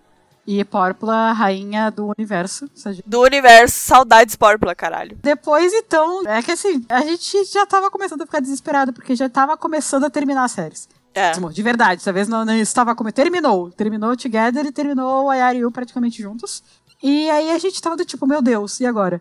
Vamos realmente ter que apelar mesmo, assim, tipo, vamos ver Lacorne. E a gente viu Friendzone. Que bom que a gente resolveu assistir Friendzone! A gente resolveu assistir Friendzone por causa do Cinto, né? Que fez os fotos, fez os Come to Me. E que bom que a gente resolveu. Que bom que a gente resolveu, porque A gente conheceu o Lee, a gente conheceu muita gente que a gente adora. a Nantan, O Plusta, Brewster, nossa, uma galera que a gente ama agora, sabe?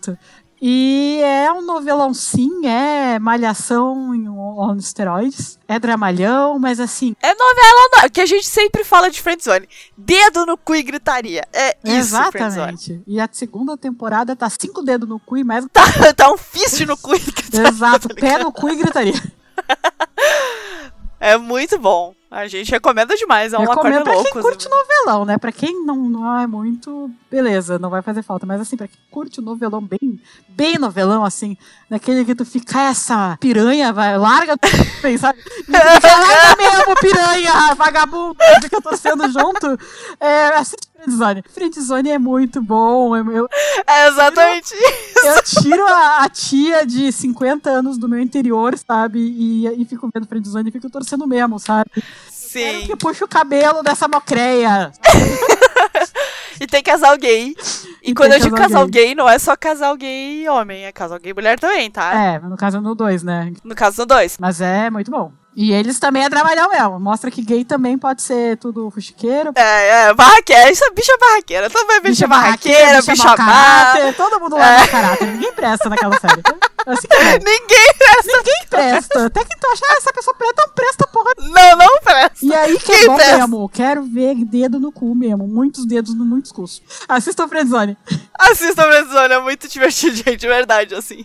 E só depois de Friendzone, uma observação, tá? Revimos Time Type pela terceira vez. É. Né? Enfim. Eu achei engraçado que a gente falava, vamos assistir Time Type? Vamos, a gente assistiu. É que normalmente isso acontece quando conhecidos nossos começam a ver Time Type por recomendação, daí começa a comentar com a gente, a gente fica. Ah, eu. Ah, vai a gente, assistir. a gente assiste. É que a gente também tá que nem a gente falando, a gente tava numa fase de seca. É, porque tava com o negócio da quarentena, é, tinha isso. pouca coisa sendo produzida, sendo lançada, atrasou a gravação de tudo, assim. É, isso. Foi tudo jogado pro final do ano, sabe? Então a gente tava realmente na seca de ver as coisas. Aí então, e começamos junho. Estamos chegando na metade do ano, quase. E então, quando terminou Together, estreou The Shipper no mesmo horário. Daí a gente falou, vamos ver The Shipper? Vamos, parece bonitinho. Vamos. A gente não tem nada pra assistir, né? Pra substituir. É, Então vamos assistir não vai, a né? gente, sexta, a nossa sexta-cheira acabou, né? É. Que tinha os BL que a gente mais curtia. Aí vamos ver The Shipper. E a The Shipper, bom pra caralho. Assim, eu adorei The Shipper. Eu também. Adorei todos os personagens de The Shipper. Eu adorei o final de The Shipper, tá? Tem gente que odiou. Eu amei. Eu achei que a GMM merece aplausos. Porque foi um final que ninguém esperava. É. Foi um final bem inesperado, foi um final corajoso, foi um final que eu adorei. Mas não foi um final incondizente com Não, o clima da série. Nossa, Aí que tá. Exatamente. Era uma coisa assim que foi um final inesperado, mas não foi um final que do tipo, nossa, Tirou do cu, faz tá ligado? sentido, é. Faz sentido sim. Faz muito sentido, porque era uma coisa que aos poucos a série meio que já tava te preparando, apesar de nem tu nem te dava conta disso, mas a série já tava te preparando pra esse final. Sim. Então foi um final que eu achei muito bom e muito bem trabalhada. E só uma observação, tá? Quem falar que tem incesto na série, realmente tem, entre algumas aspas, uma cena que pode ser considerada incesto. Apesar de que, na minha opinião, não é nada demais. Eu acho que foi tomada essa decisão. Claro, eles sempre poderiam ter a decisão de não ter Não fazer, é. é. Mas é, se eles quiseram fazer, pelo fato da atriz principal, ela é menor de idade, colocaram outra pessoa no lugar, no caso. É. E realmente acabou ficando uma cena de incesto, mas assim, é aquela coisa que nós comentamos de A Make Our Days Count e de Advance Bravely. O fato de ter tido essa cena e de as pessoas ficarem, ai meu Deus, que absurdo, vamos tocar fogo na GMM, essa empresa de merda, é uma coisa que ficou tão negativa na série que as pessoas simplesmente esqueceram todo o resto. Sim. Porque The Shipper é fantástico. É uma série de comédia maravilhosa, de comédia com drama junto, sabe? É maravilhosa. Tem a Jenny, que é maravilhosa. Tem o First. First eu conheci ele na série. Eu tô apaixonada por ele hoje em dia. Ele é, ele é o principal da série. Tem o On também, que fez Isso, o tem o On. Tem a Pri-King, que a Pri-King é a, a menina principal do The Shipper e ela é Ela é maravilhosa, sabe? Maravilhosa. Sim, tem muitos atores novos, muitos atores que a gente conheceu por causa de The Shipper, muitos atores já antigos. E assim, é uma história muito boa, é uma história de amizade muito boa. A Pam e a Soda tem uma das melhores amizades que a gente já viu, assim, ela é Nossa, É, sabe quando tu vê um negócio de amizade e tu espera melhores amigos, é como elas agem uma com a outra, sabe? Aquilo é o que eu espero quando falo, ah, a gente é melhor amigo, personagens são melhores amigos, é como elas são. tu vê a amizade delas, é muito bonitinho. Sim. Tem uma coisa que a série mostra é que nem sempre tudo tem que terminar bem pra terminar bem, sabe? Exato, Terminar pior que é feliz, sabe? isso mesmo. É, tipo, a, a vida nem sempre é perfeitinha. Nem sempre as coisas vão terminar da maneira que a gente quer que terminem. Mas não necessariamente significa que é uma coisa ruim. Sim, óbvio que eu também gostaria que terminasse de uma maneira diferente a série. Óbvio, né? Por que, que eu não iria querer que terminasse de uma maneira diferente? Mas a forma que terminou me convenceu. Foi uma forma que eu gostei muito. Eu achei foda, eu achei coerente. E a cena de incesto que todo mundo fala que, meu Deus, lá, lá, lá. Por favor, tá? Não deixem de ver a série por causa disso. Não, fechem os olhos se não querem, tá? É assim. Eu dou até, quem quiser me pergunta, eu dou o horário exato que acontece isso. Até no último episódio, dou o tempo certinho. Fecha os olhos e finge que não aconteceu. Então, por favor, não deixem de ver uma série que eu considero uma das mais legais que a gente viu de toda essa leva. Por isso, tá? Só o que eu peço. Por causa de uma cena. Não vale a É. pena sacrificar a série inteira por causa de uma. Pra nós foi meio estranho, assim, também. Deu um filme meio. Ah, é, isso tá meio eu, esquisito assim, eu vou mesmo. dizer que eu não achei. Eu não achei grandes coisas porque é exatamente aquilo. Eu consegui separar o momento, sabe? É isso. Tipo, dá, dá. É. É porque assim, ó, se tu quer assistir do jeito que a série deve ser assistida, tu consegue. Se tu chegar já querendo odiar, tu vai odiar. É, se Vai quiser ver. achar defeito em tudo, tu vai achar qualquer, não importa. Se a pessoa É. inspirar, se tu já começar a ver a série com ranço, Sabe, tu, tu já teve ranço de uma pessoa que a pessoa respirou e tu já, ai, respirou alto, não gosto. É a mesma coisa, se tu começar a ver a série já com esse ranço todo que tá todo mundo tendo, tu não vai gostar, não importa, sabe? Sim. Isso a gente fala pra qualquer série, na verdade. Até Tossara, até Tossara, vê de cabeça aberta, sabe? Foda-se que a gente não gosta, a gente é só opinião. Opinião muda de pessoa pra pessoa. Exato. Tem gente que ama Tossara, a gente não Ai, tudo bem. Acontece? É, né? acontece. A série não vai ser boa ou ruim, dependendo da minha opinião, sabe? Ou no público geral, entre aspas. Eu não gostei, eu não recomendo, mas assim, tem gente que gostou, não tem problema. Né? Então, criem a sua própria opinião. Esse é o recado do dia. Depois de The Shipper, a gente tava com saudade de History, tá? Porque fazia tempo, a gente viu literalmente em janeiro, foi a primeira coisa que a gente viu. E a gente reassistiu todos os Histories, incluindo os da primeira temporada que a gente não tinha visto. É. É, vamos contar da segunda em diante. Tem uns episódios legais na primeira, mas não fede nem cheira, na nossa opinião. É, a gente, ó, tá marcado aqui, ó, gente. Especial de History. É, mas depois então a gente assistiu SSI Mystery. E a gente não terminou de assistir até hoje, né? É, tá esquecido no churrasco. É a nossa, literalmente, nossa primeira série que a gente largou e largou de verdade. É, infelizmente, não é que estivesse ruim, tá ligado? É que ficou maçante. É. Ficou maçante, porque os personagens principais, eles são incríveis. Eles são incríveis. Sim, é que é também uma série chinesa, baseada em novel BL chinesa e tal, só que é mais uma vez a censura chinesa chegou e tirou qualquer coisa, qualquer interação entre o casal e ficou uma série normal de crime, detetive, coisas com poderzinho e tal. Só que assim, nada de diferente, nada que nos prendesse atenção, nada que não. Tudo bem que eles não são casal, mas vamos ficar pela história. Não, Não, não rolou, infelizmente. não era nada Não- que. nada segurou, Nada de assim. especial, sabe? Nada nos manteve. A gente chegou uma hora que a gente. Em nenhum momento a gente olhou um pro outro e falou, vamos largar? Vamos. Não, a gente simplesmente nunca mais sugeriu assistir e o outro nunca comentou, sabe? É, exato. Foi meio que um, um negócio mútuo, assim, sabe? Silencioso. Enfim, mas não é demérito da série, tá É ligado? demérito da China, É demérito da China, da censura da China. Mas assim, acho que se quiser assistir, assi- os personagens principais são incríveis, assim. Só que tem o mesmo problema, na verdade, de lá do começo, que é o, o Beloved Enemy. Mesmo problema que teve Beloved Enemy, sabe? Tipo, deles pararem de interagir um com o outro. Esse é, É. o problema. Aí nós resolvemos entrar no mundinho dos BLs filipinos. Porque, né, não tinha nada mais tailandês que a gente quisesse assistir naquele momento. É, e tava todo mundo meio que pirando, assim, nossa, Filipinas, porque aí a gente já tava tão fundo já no fandom, já fazendo pesquisa, vendo coisa de notícia e coisa e tal, que a gente já ficou sabendo daí de outros países ali perto da Tailândia, ali do sul-sudeste da Ásia, fazendo BLs, coisas que eles nunca tinham feito antes, né? Por exemplo, teve Filipinas incluído, mas teve Myanmar também, ele teve Vietnã e tal, sabe? Que começaram a fazer.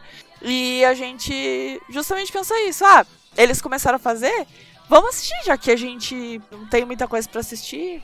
Tava todo mundo gostando, né, pelo menos. Até pra dar um suporte pra eles também, né? Sim, era série pequena ainda, sabe? Tinha poucas views. É, então a gente queria também apoiar, né? Porque Sim. sabe como é importante isso pra eles também, esse Sim. apoio, principalmente internacional, né? Aí a gente foi ver Sacristã, que era uma coisa que a gente se interessou bastante pelo plot. Era um cara que ele estava estudando para ser padre, praticamente.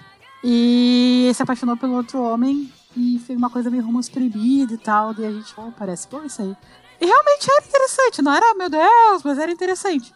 É. Só que, infelizmente, a gente descobriu um rolê com o diretor da série que não deu pra. Esse é o tipo de cancelamento que a gente aceita e que a gente recomenda. A gente descobriu que o diretor, ele fez uns rolê meio envolvido com pedofilia, sabe? Coisa bem pesada. Aí a gente quer saber, foda-se. Não importa o quanto tá interessante, não vamos mais ver. É, esse é o tipo de coisa que realmente tem que parar. Não Exatamente. pode dar palco, tá ligado? Esse é o tipo de coisa que tem que cancelar. Que não dá pra dar audiência. É esse tipo Exatamente. de coisa. Quando tá, acontece na vida Quando real. é ficção, beleza, assim, é ficção, acabou. É- A ficção é liberado tu fazer o que tu quiser. Tu, claro que tu vai ter tuas consequências.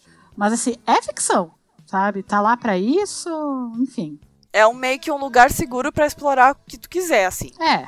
Mas na vida real, aí é outra história completamente diferente. É, aí, por mais que Sacristão mesmo não tenha esse negócio de, ah, de pedofilia e coisa e tal, obviamente não. O cara fez isso, o cara realmente se envolveu com esse tipo de coisa na vida real, assim, o diretor, o criador do negócio, não tem nosso apoio, não vai ter. Exatamente. Se a gente fez a nossa parte, e sinto muito, não vai rolar. E a gente pode ver na hora. A gente parou no momento em que a gente ficou sabendo, a gente parou. Não sabemos nem como é que acabou a história e foda-se. É. Mas graças a Deus, na mesma época também começou a sair o nosso amorzinho Game Boys.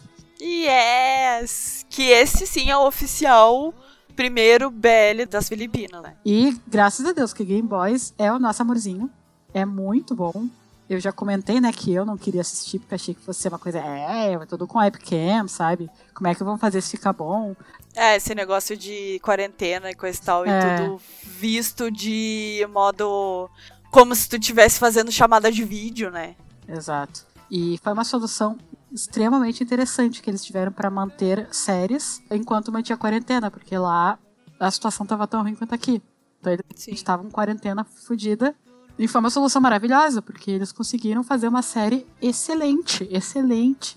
Excelente demais. Game Boys é nosso, nosso queridinho, assim. E sim, foi a primeira série que realmente mostrou o nosso momento que a gente estava vivendo.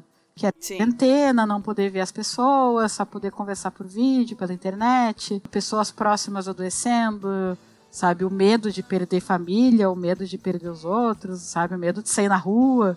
Tudo isso a gente estava acompanhando de perto e vendo na, na série. Então, nos marcou também, pelo menos a mim, né? Marcou muito por isso também. Além de ser uma série extremamente bem atuada.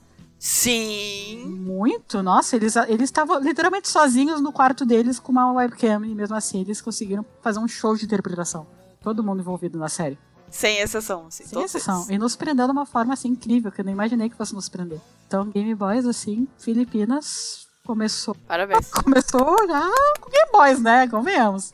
É, começou com os dois pés na porta, né? Exatamente. Eu amo Game Boys até hoje, né? Uma das séries também que eu mais gostei dessas que a gente assistiu ultimamente. Sim. E nos deu também o Pearl Next Door, né? Yes! É o spin-off com a nossa rainha GL, o nosso primeiro GL de verdade. E único até agora, né? Né? Mas assim, também a gente recomenda que assistam o Pearl. Quem gostou de Game Boys, por favor, assistam. A gente falou no nosso último log sobre essa série. Sim, tá maravilhoso. É. Tá maravilhoso, de verdade. Que, tipo, a gente comentou, né? Eu não, eu não sou de GL, nunca tive muito interesse por GL.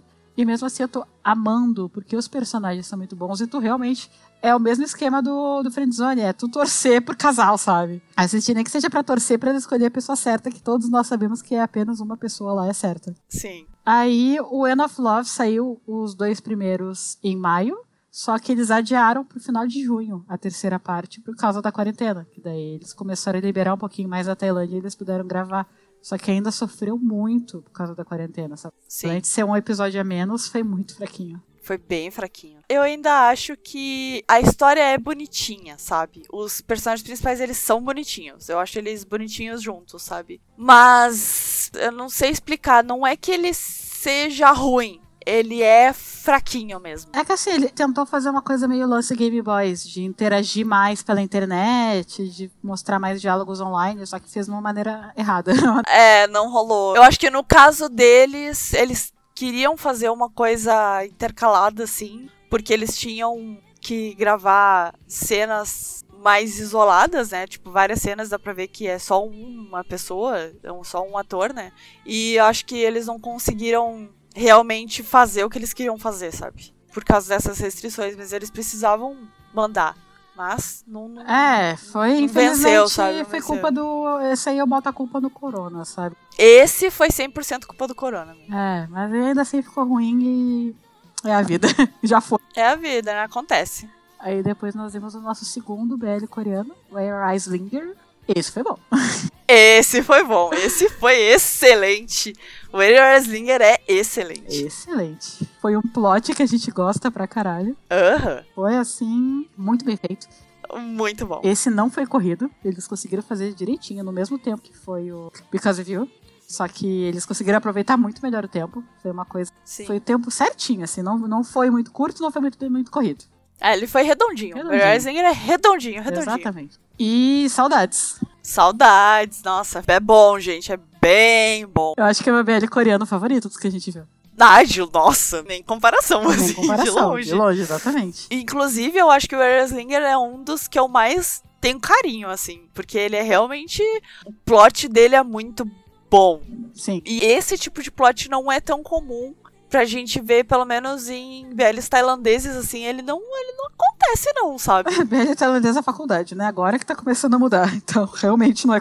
É, mas o Eraslinger também não deixa de ser faculdade, sabe? Mas mesmo assim. Tem que faculdade, não é faculdade, é diferente. Exato. É, tem faculdade, né? O lance é, é a dinâmica deles dois. Que é assim. Maravilhoso. E a química deles, minha gente, é muito maravilhosa. É realmente muito bom. Recomendamos. O. Eraslinger é um que a gente recomenda Muito. muito fortemente, assim. Ah, meu Deus, em julho a gente não viu praticamente nada. Foi o mês triste. É, eu acho que em julho a gente deu uma freada boa, assim, porque. Sei lá, porque. Não sei porquê. Acho que a gente realmente não tinha mais nada pra ver e a gente não tava interessado em ver nada da lista que a gente tinha feito, assim. E não estavam sendo produzido nada, daí, tipo, realmente reduziu bastante o que a gente assistiu, assim. É, a gente reviu o Theory of Love. Foi a segunda vez que a gente viu e a vez que a gente realmente apreciou a obra de arte que é Theory of Love. E a gente fez o especial Fez de Theory of especial, Love. é, graças a essa segunda visão da série. A gente reviu Together, porque já tinha sido anunciado o Still Together, então a gente reassistiu pra poder ficar no hype do Still Together. E nós vimos a única coisa diferente que nós vimos, que também não é BL, mas tem casal BL, que é Puppy Honey. Primeira vez que os off-guns são off-guns. É, primeiro casal que eles fazem, assim, primeira vez que eles trabalham juntos. Sim. É, com Puppy Honey. E é muito bonitinho. É muito, muito, muito bonitinho. É bem curtinho, são seis episódios, né? Sim, é bem curtinho. E falou que não era muito legal, daí a gente tava meio do tipo, ai, não sei. Ah, não dá. Nossa, Não, não. de novo, a internet nem sempre tem razão. É, a mesma coisa que foi com Sotos S também. É. Puppy Honey foi a mesma coisa. Foi, foi quase que literalmente a mesma coisa, assim. A gente amou, amou Puppy Honey. O casal principal, que não é o Afgan, que é um casal hétero, eles são muito. Eles têm dinâmica de gato e cachorro, sabe? Isso. É lindo, é lindo, é, É lindo. muito bom. E o Figan até nem aparece. Eles não aparecem muito, sabe? Mas eles têm uma dinâmica muito boa também. Mas assim, ó, o casal principal, eles aparecem bem mais assim. Vale muito a pena assistir por eles, porque eles são muito lindos, muito lindos. É tudo muito bonitinho, Puppy Honey. É perfeito, assim. Sim, perfeito. Puppy Honey a gente recomenda muito. A Puppy Honey 2, em agosto, começamos agosto. Aí, começamos agora. Pra ver, a gente assistiu bem pouquinha coisa É, mesmo, a gente só reviu, reviu duas coisas e viu Puppy Honey. É. Em agosto, assim, Puppy Honey 2 a gente prefere esquecer que existe. Você viu só pra estragar o casal principal.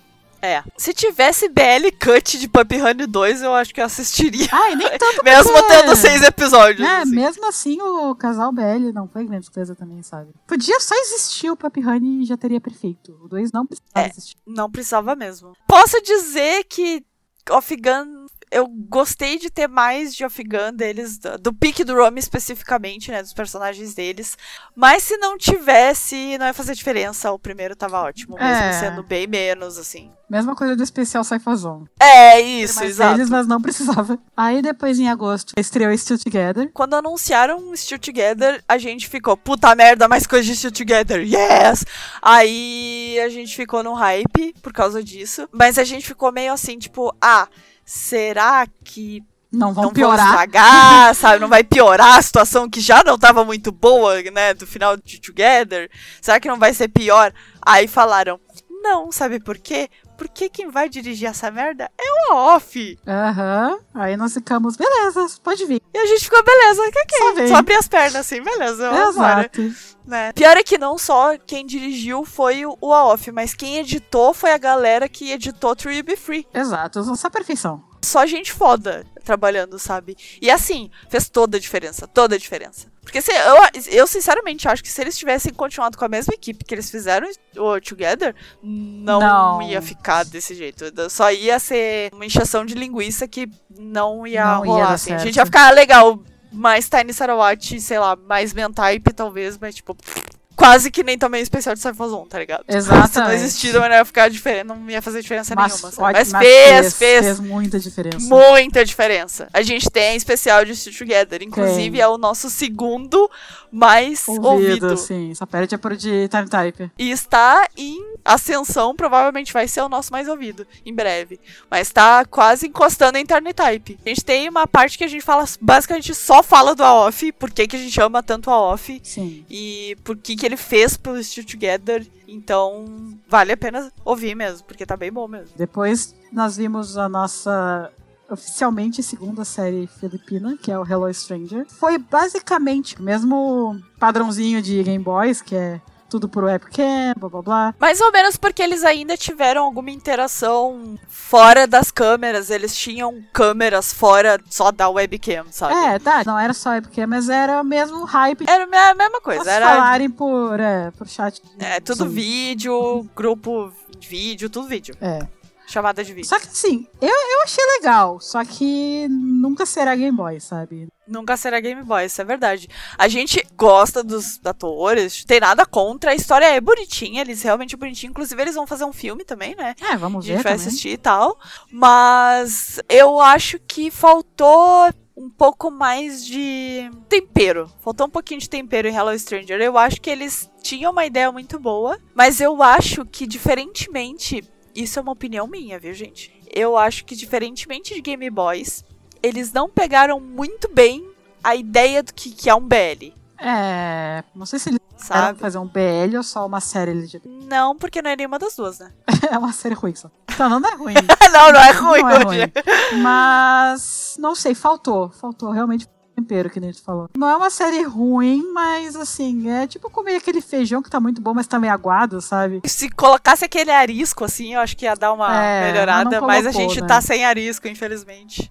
Dá pra comer, mas tem coisas melhores. Sim. E depois nós vimos o que a gente via a internet inteira surtando e a gente resolveu ver porque, né, realmente tinha só Still Together passando. E então vimos The Gifted. The Gifted, que não é um BL. Infelizmente, Infelizmente, Não, não, não. poderia ser, mas não é. infelizmente não é um BL, mas nem fanfic existe na real, né? Ah, que merda. Ai, não sei o que vocês estão fazendo, que vocês não estão fazendo fanfic de Pug Wave, gente. Vocês estão É, fazendo o que da vida de nossa, Tem vocês? que parar tudo e fazer. Mas assim, a primeira temporada de The Gifted foi muito boa. Fantástica, fantástica. Foi como a gente conheceu o Nanon e a gente se apaixonou por ele. Assim, a história é boa, ela é baseada num filme que era um, foi um TCC de um cara, e, tipo, foi baseado nisso e é assim. Fantástica, fantástica. Ela foi muito bem explorada e os atores são ótimos. A história tem uns furos, sim, de roteiro, tem. Principalmente lá pro final. Lá pro final tem uns furos bem Tem uns furos bem óbvios, assim, sabe? Mas não estraga. A gente consegue enxergar bem os furos, assim. É meio chatinho esses furos, dá uma brochadinha, mas assim, não torna The Gifted ruim. Nem Também. de longe torna ruim. É, o hype inteiro de The Gifted é... É, válido, é válido. É válido. É muito bom, recomendo. Mas não- realmente não é BL, tá? Não é BL nem de. Não tem BL, não tem casal B, não tem nada, tá? E The Gifted, assim, eu não vou dizer sem defeitos, porque tem os defeitos de furo de roteiro, mas. De coração, assim, ele é realmente muito bom, ele é muito divertido, ele é intrigante, assim, de, de acompanhar, sabe? De ficar fritando o cérebro. É bem legal, é bem legal mesmo. Sim, fazer altas teorias. Sim, nossa. A gente até resolveu assistir de pouquinho em pouquinho, justamente por causa disso, sabe? Ah, que a gente queria ter o nosso tempo pra criar teorias entre os episódios. Isso. Foi ótimo. Erramos tudo. É. Mas em setembro, chegamos em setembro, estreou The Gifted Graduation. Que foi até um dos motivos da gente resolver assistir The Gifted, porque ia sair a continuação. Sim. Ah, não precisava! Ai, gente. Não, mas assim, The Gifted, o Graduation começou ótimo. Começou muito bom.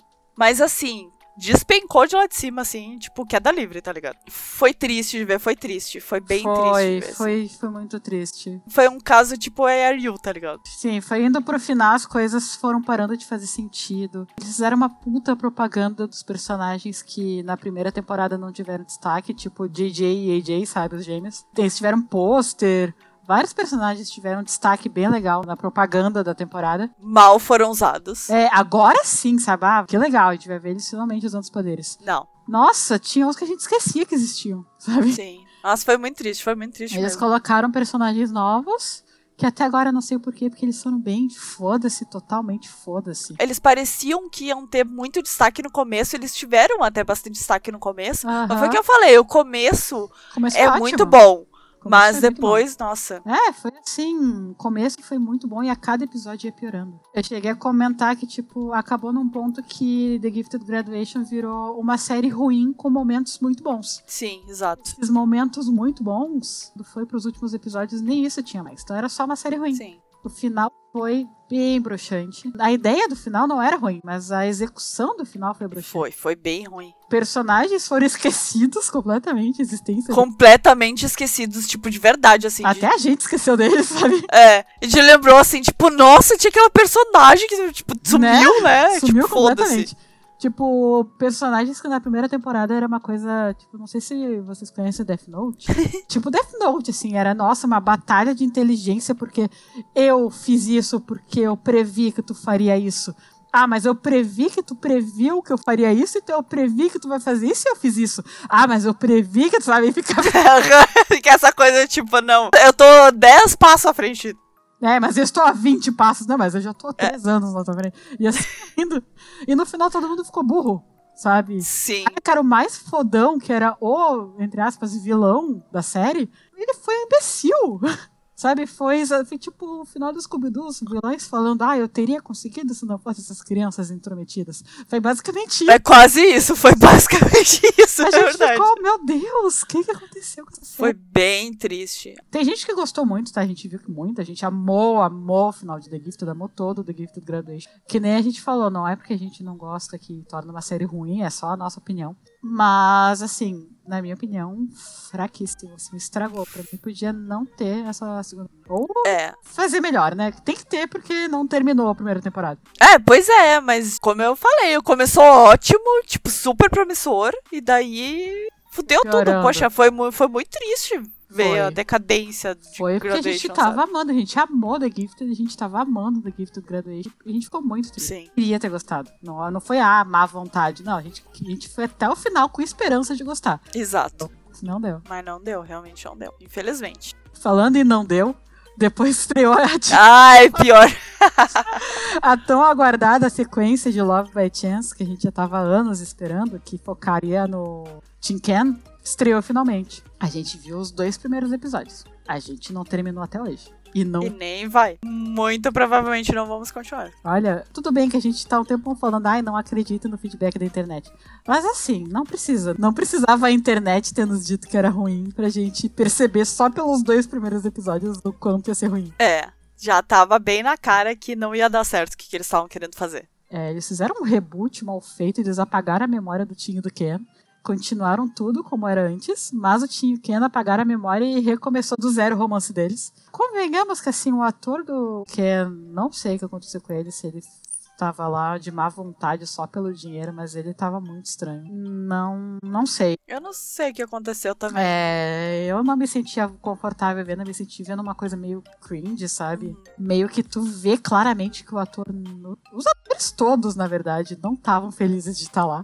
E eu também não tava feliz de assistir ele estando lá, então, quer saber? É, aí a gente meio que dropou silenciosamente, assim, também. É, a gente simplesmente não, não quis mais assistir. Ah, vamos esperar terminar, vamos. É, terminou e a gente não foi atrás. É, nem vamos, sério, tem coisa melhor pra ver, sinceramente. É, quem gosta de Tim Ken, assim, sei lá. Eu, eu nem sei como dizer nada sobre a série, porque, tipo, realmente não dá vontade de ver, a gente não vai ver e. É. Sabe? Nós já Infelizmente. vimos que muita gente colocou na lista de pior BL do ano. Então, acho que a gente tem razão de não. Tem coisa melhor pra ver, né? Quem sabe ano que vem, quando tiver a segunda onda que já voltou, né? O Covid lá pra Tailândia. Né? Pouco eles vão ter que parar de novo. vão- Vamos ficar sem série de novo. Então a gente vai entrando no desespero, o mesmo desespero que nos levou ao VMIT. a gente vê a, a A gente pode ver a Chance to Love, deixa de reserva. É, deixa lá na lista. Então, logo depois estreou Oxygen, que a gente já ouvia falar dessa série há anos, assim, nossa. Sim, a gente tava esperando, a gente viu o teaser, a gente, nossa, a gente viu Acho que desde quando anunciaram que ia ter, a gente É. acompanha tudo que, que tava saindo de, de Oxygen, assim. Aí finalmente saiu Oxygen, a gente, nossa, vamos ver. E a gente realmente gostou bastante, a gente gostou muito. Sim. Porque teve uma polêmica, uma, não sei se é a produtora ou alguém envolvido na série, que fizeram blackface, um personagem. Ah, foi a, era um, um programa da produtora, né? Que eles têm um personagem que é blackface, sabe? E ele ia, É. fa- teoricamente, ele ia fazer uma aparição na, no Oxygen, em Oxygen. É, mas provavelmente isso era só boato porque nada aconteceu. É, nada aconteceu. A gente gostou, a gente continuou vendo. Realmente era muito bonitinho, o casal principal, maravilhoso. A gente tava amando o casal secundário, puta que pariu, assim, muito Sim. Só que foi um caso de The Gift of Graduation, que pra mim começou muito bem. E a cada episódio foi ficando. Ficou mais- mais chato, mais maçante, né, de acompanhar. É, assim, o casal principal, no início a gente, ah, não, eles são mais quietão mesmo, mas eles estão se conhecendo. Eles tinham uma química legal. Só que eles foram morrendo, cada episódio eles foram morrendo por dentro, na minha opinião. Acabou que ficou, não sei, eu tava sofrendo de ver eles juntos. sabe? Ficou sem graça, ficou, Ficou. tipo, ai, tenha uma, uma reação qualquer diferente que vocês têm tempo inteiro, sabe? Parece realmente que eles tinham morrido por dentro, sabe? Quando o Guitar deu um, um sorriso no último episódio, a gente tava, meu Deus, ele sabe sorrir. Isso, aham. Sério, eles não mudavam de expressão, sabe? Por mais que o relacionamento deles fosse extremamente saudável e, tipo, tava muito bonitinho. Eles são muito bonitinhos juntos no começo, assim. Depois foi ficando chato. Essa é a palavra, foi ficando chato, sabe? De acompanhar eles. A gente tava tipo, ai, ai que saco, sabe? Tipo, muda um pouco, acontece alguma coisa mais emocionante na vida de vocês, sei lá. É, assim, tipo, tudo bem, ela pode ser dos personagens, os personagens só assim, beleza. Eu não sei, porque o Ram é assim, desculpa. O Ram de Mind Engineer é assim e ele é um dos personagens mais expressivos que tem. Engineer. Exato, tem maneiras melhores de fazer. Eles fizeram de uma maneira que, na minha opinião, não foi legal. É. No final, eu tava só pelo casal secundário, eles realmente foram legais até o final. Mas mesmo assim, não foi suficiente pra tornar uma série que eu gostei. É. O plot, assim, com o pai do Solo, foi magicamente resolvido, sabe? Achei que fosse. Enfim, é. Ah, não. Eu Eu não gostei muito do plot do pai dele, não. também, eu também não gostei. A única coisa que eu achei mais interessante que era aquela parte do, do trisal, quadrisal. Esses foram um pouco mais interessantes, mas mesmo assim chegou um ponto que eu tava tão cansada já da série que nem eles mais prenderam minha atenção. É, tava chato. Tava, ficou chato. Ficou chato. A gente viu os últimos episódios assim, deixamos até acumular, a gente esqueceu de ver. A gente literalmente esqueceu de ver. É, quando a gente se deu conta já tinha passado os três episódios. Daí esperou terminar e viu tudo, mas vinha empurrando assim, sabe? Do Tipo, ah, gente, vamos terminar. É. Foi bem triste, na verdade. Mesmo, Foi. mesmo caso de Gifted Graduation, sabe? Mesmo caso. É, a gente tava gostando bastante. Não foi uma série que, ah, não gosto dessa série. Não, a gente ficou chateado justamente porque a gente tava gostando bastante. E pra gente não foi um final bom, não foi uma série que se manteve até o fim. Chateados. Chateadíssimo. Falando de chateado, grandes chances da gente apanhar com essa nossa opinião? Sim, grandes chances. Sim, muito. Por favor, gente. A gente já tinha falado antes, tá? A gente continua com o mesmo esquema, tá? É nossa opinião. Isso. É nossa opinião. Por favor, tenham isso não na temos cabeça. problema nenhum com nenhum ator da série, tá? Temos problema com a direção. E outra coisa, quem dirigiu esse é o Neil que dirigiu Until Meet Again. Então, tipo, irreconhecível. Exato. Irreconhecível. É My Gear and Your Gown. Que série chata. Nossa, que série broxa. Meu Deus do céu. Não vou dizer que é 100% chata, me prendeu mais atenção do que Oxygen por causa do Fiat e do JJ. Eles eram personagens muito legais. E depois, quando chegou o namorado do Fiat, quando ele entrou na série, a gente tava meio. Ah, que merda. A gente queria que ficasse o One e o Pierre. A gente queria muito que ficassem. Mas eles foram. Eu que nem eu comentei quando a gente falou no log. Que eles fizeram uma coisa que a gente realmente nunca tinha visto em BL, que é iniciar uma amizade do zero entre uma pessoa LGBT e uma pessoa hétero, sabe? Sim. E foi mu- muito legal, porque realmente mostrou assim a confiança que um tem no outro. O Ana era o único que sabia, tipo, de coisas muito íntimas do Pio. Apoiou ele em todos os momentos, sabe? Mas outra coisa que eu falei, amizade não segura BL. É. Essa foi a frase. A frase pra My Gear and Your assim, Exato. amizade não segura BL. Quando chegou o Folk, né, que foi o realmente o par romântico do Pure, do Fiat, Sim, eles realmente foram um casal bonitinho, tudo. sim. Mas a gente, mesma coisa do Oxygen. A gente já tava tão cansado que nada nos manteve assim 100% interessados na série, porque o casal principal, puta que pariu, eu não tenho absolutamente nada contra o Win e o Mark. Não, são fofíssimos, inclusive. Sim, fofíssimos. A gente viu vídeos dele fora, tipo, eles normalmente agindo um com o outro. A gente ficou tipo, por que que isso não está na Exato. porra da série? Eles têm química um com o outro, eles são bonitinhos juntos, eles Sabe? É, vídeo deles, sei lá, abraçados, conversando. Tu ficou, a gente, ai, que bonitinho os dois, sabe? Aí Sim. Bota na série é aquilo. Que tu fica. Ah, meu Deus, como assim? Por quê? Isso é 100% problema de direção. É. Direção mal feita. Porque assim, ó, quando eles estavam os dois juntos com o Fiat e o JJ, né, os quatro na mesma cena, eles conversando e tudo mais, tu conseguia ver que eles se soltavam mais. Isso. Sabe? E então, o que isso significa? Como o JJ e o Fiat, eles são atores mais experientes, eles conseguiram trazer isso pra cena, né? E deixar eles mais soltos. Então, dava para ver que eles conseguiam se soltar realmente, né? E fazer um negócio, uma interação legal entre eles. Entre, os, entre eles eles mesmos, dois, né? Mas quando eles estavam sozinhos, que era, tipo, a, obviamente a maior parte do tempo, não segurava. Tipo, não tinha química nenhuma deles. Eu não consigo entender. Eu não consigo entender. Não tinha química nenhuma neles. Não, tu não, tu não sentia, ai meu Deus, estou apaixonado por essa pessoa. Não, tu não tá. Convenhamos. É, era não muito. Nada, nada. É a mesma coisa do. De como terminou o Oxygen, sabe? Com o casal principal do Sol, é. do Gui tu não sentia nada entre eles. Eu não sentia, pelo menos, sabe? Mas aí tu vê eles fora, nos bastidores, assim, sabe? E é outra, é outra coisa. Ai, isso é muito triste, porque o que a gente fala é problema de direção, sabe? É, tanto Oxygen quanto McGear Nergal, quanto The Gifted Graduation, pra mim, foi tudo problema de direção. É, não, acho que Gifted Graduation ainda teve problema de roteiro também. É, é, é, pois é. É. Mas Oxygen e Gunner Gun 100%, 100% direção. direção. O problema não é história, é BLzinho normal. O problema foi direção.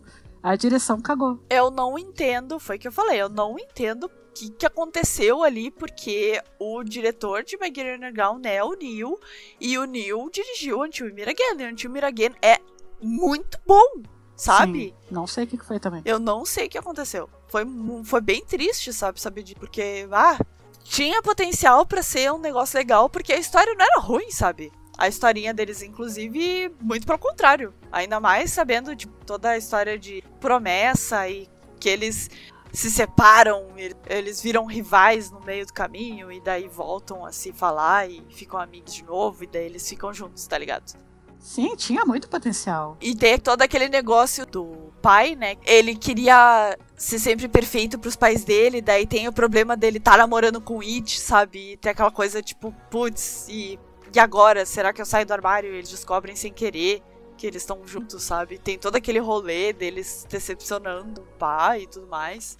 Também foi feito extremamente corrido, sabe? Foi, mas esse tipo de coisa tem muito potencial para ser explorado e eles exploraram muito mal, muito mal. Para mim, pelo menos, o que segurou My Gear Underground foi 100% Pure Folk, 100%, assim. Sim. Depois de um tempo, sabe? Eu só queria ver os dois juntos, só. Mais nada. No começo foi o One e o Pure, no caso, porque eu sabia que eles não iam ficar juntos, mesmo assim. A gente, né, sempre tem aquela faísquinha de serança, né? É, não, mas eu gostei deles como amigos. Eles como amigos são maravilhosos. Mas aí, aí eu levanto uma bandeira diferente aqui. JJ e Fiat precisam ter um BL pra eles. Sim, por favor. Bota na lista aí, Jamie. Por favor, porque a química deles é assim, ó. É muito boa. Nossa senhora, eu não esperava isso deles, mas beleza. Por favor, deem mais. Quero eles dando beijinho no outro. E, enfim, aí foi essa decepção, né? É. Mas aí depois, acho que não teve mais grandes, muito grandes decepções. Então depois nós vimos outra coisa que não era BL, mas tinha todos os casais BL da GMM praticamente, que é I'm Too. Tem a tríade da GMM, né? É, Off Gun, Chris Cincto e Tay Neil. Maravilhoso, maravilhoso. Maravilhoso. Esperava que fosse é. gostar tanto. Muito bom, curtíssimo também. São pouquíssimos episódios bem curtinhos, de meia hora cada um. Todos eles são muito amigos na vida real. Tu vê isso, sabe? Eles estão sempre fazendo eventos juntos. Tu vê que a amizade deles é real na série. Isso transparece pra série. O conforto que eles têm de atuar uns com os outros, sabe? Foi um presente. Transparece, é transparente. Foi, foi, foi um presente. Foi um presente pra eles e pra gente, essa série. Mesmo no Sim. BL todo, eu lembro que todo mundo ficou putaço de, ai, vão colocar todos os casais sem serem casais na série, como assim? Azar, gente, foi muito bom. Eles são atores, né, gente? Eles são atores, exatamente, eles são atores antes de tudo. E foi um jeito de chamar público, sim, e funcionou porque a série foi muito legal. Eu adorei o Agent Me recomendo muito.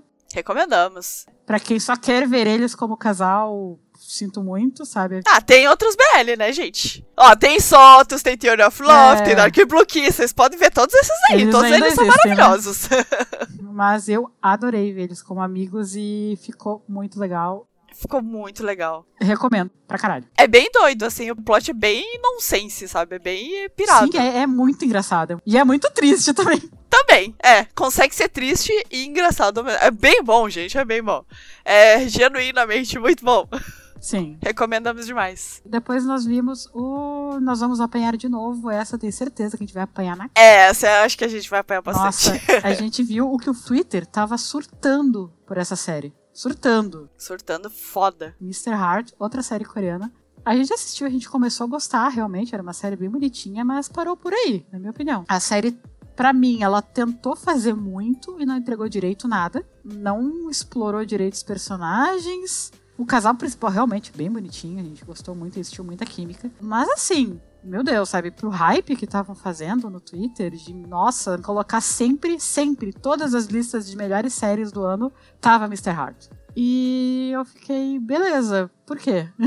É, no caso de Mr. Hort, assim, eu acho que a premissa é muito boa. É realmente muito legal. Que o cara é atleta, né? Ele corre e tudo mais. Ele vai grandes distâncias e ele precisa de um incentivo pra ganhar e não sei o que mais. E aí tem um menino que serve de coelho pra ele, que é aquele. Basicamente é o cara que fica do lado fora, correndo do lado dele e torcendo por ele, tá ligado? Basicamente isso. A premissa é muito legal, sabe? Mas tem duas coisas que me brocham em Mr. Hut, em especial. Uma delas é que todo aquele subplot do cara tá envolvido com máfia e tudo mais, tipo, what, sabe? Não, não fez muito sentido. Claro que é pela parte engraçada depois até beleza, mas sei lá, ficou meio fora de contexto assim. E o fato de que o menino que é o coelho, ele é muito mais, extremamente mais carismático do que o cara que é atleta. Não tem comparação. Ele é muito, muito, muito mais carismático. Então ele rouba a cena 100% do tempo. Enquanto quando tá no outro, caguei, tá ligado? Uhum. Isso é um, eu, eu acho que é um problema muito grande em Mr. Hot. E eles têm química, não é que eles não tenham química, eles têm.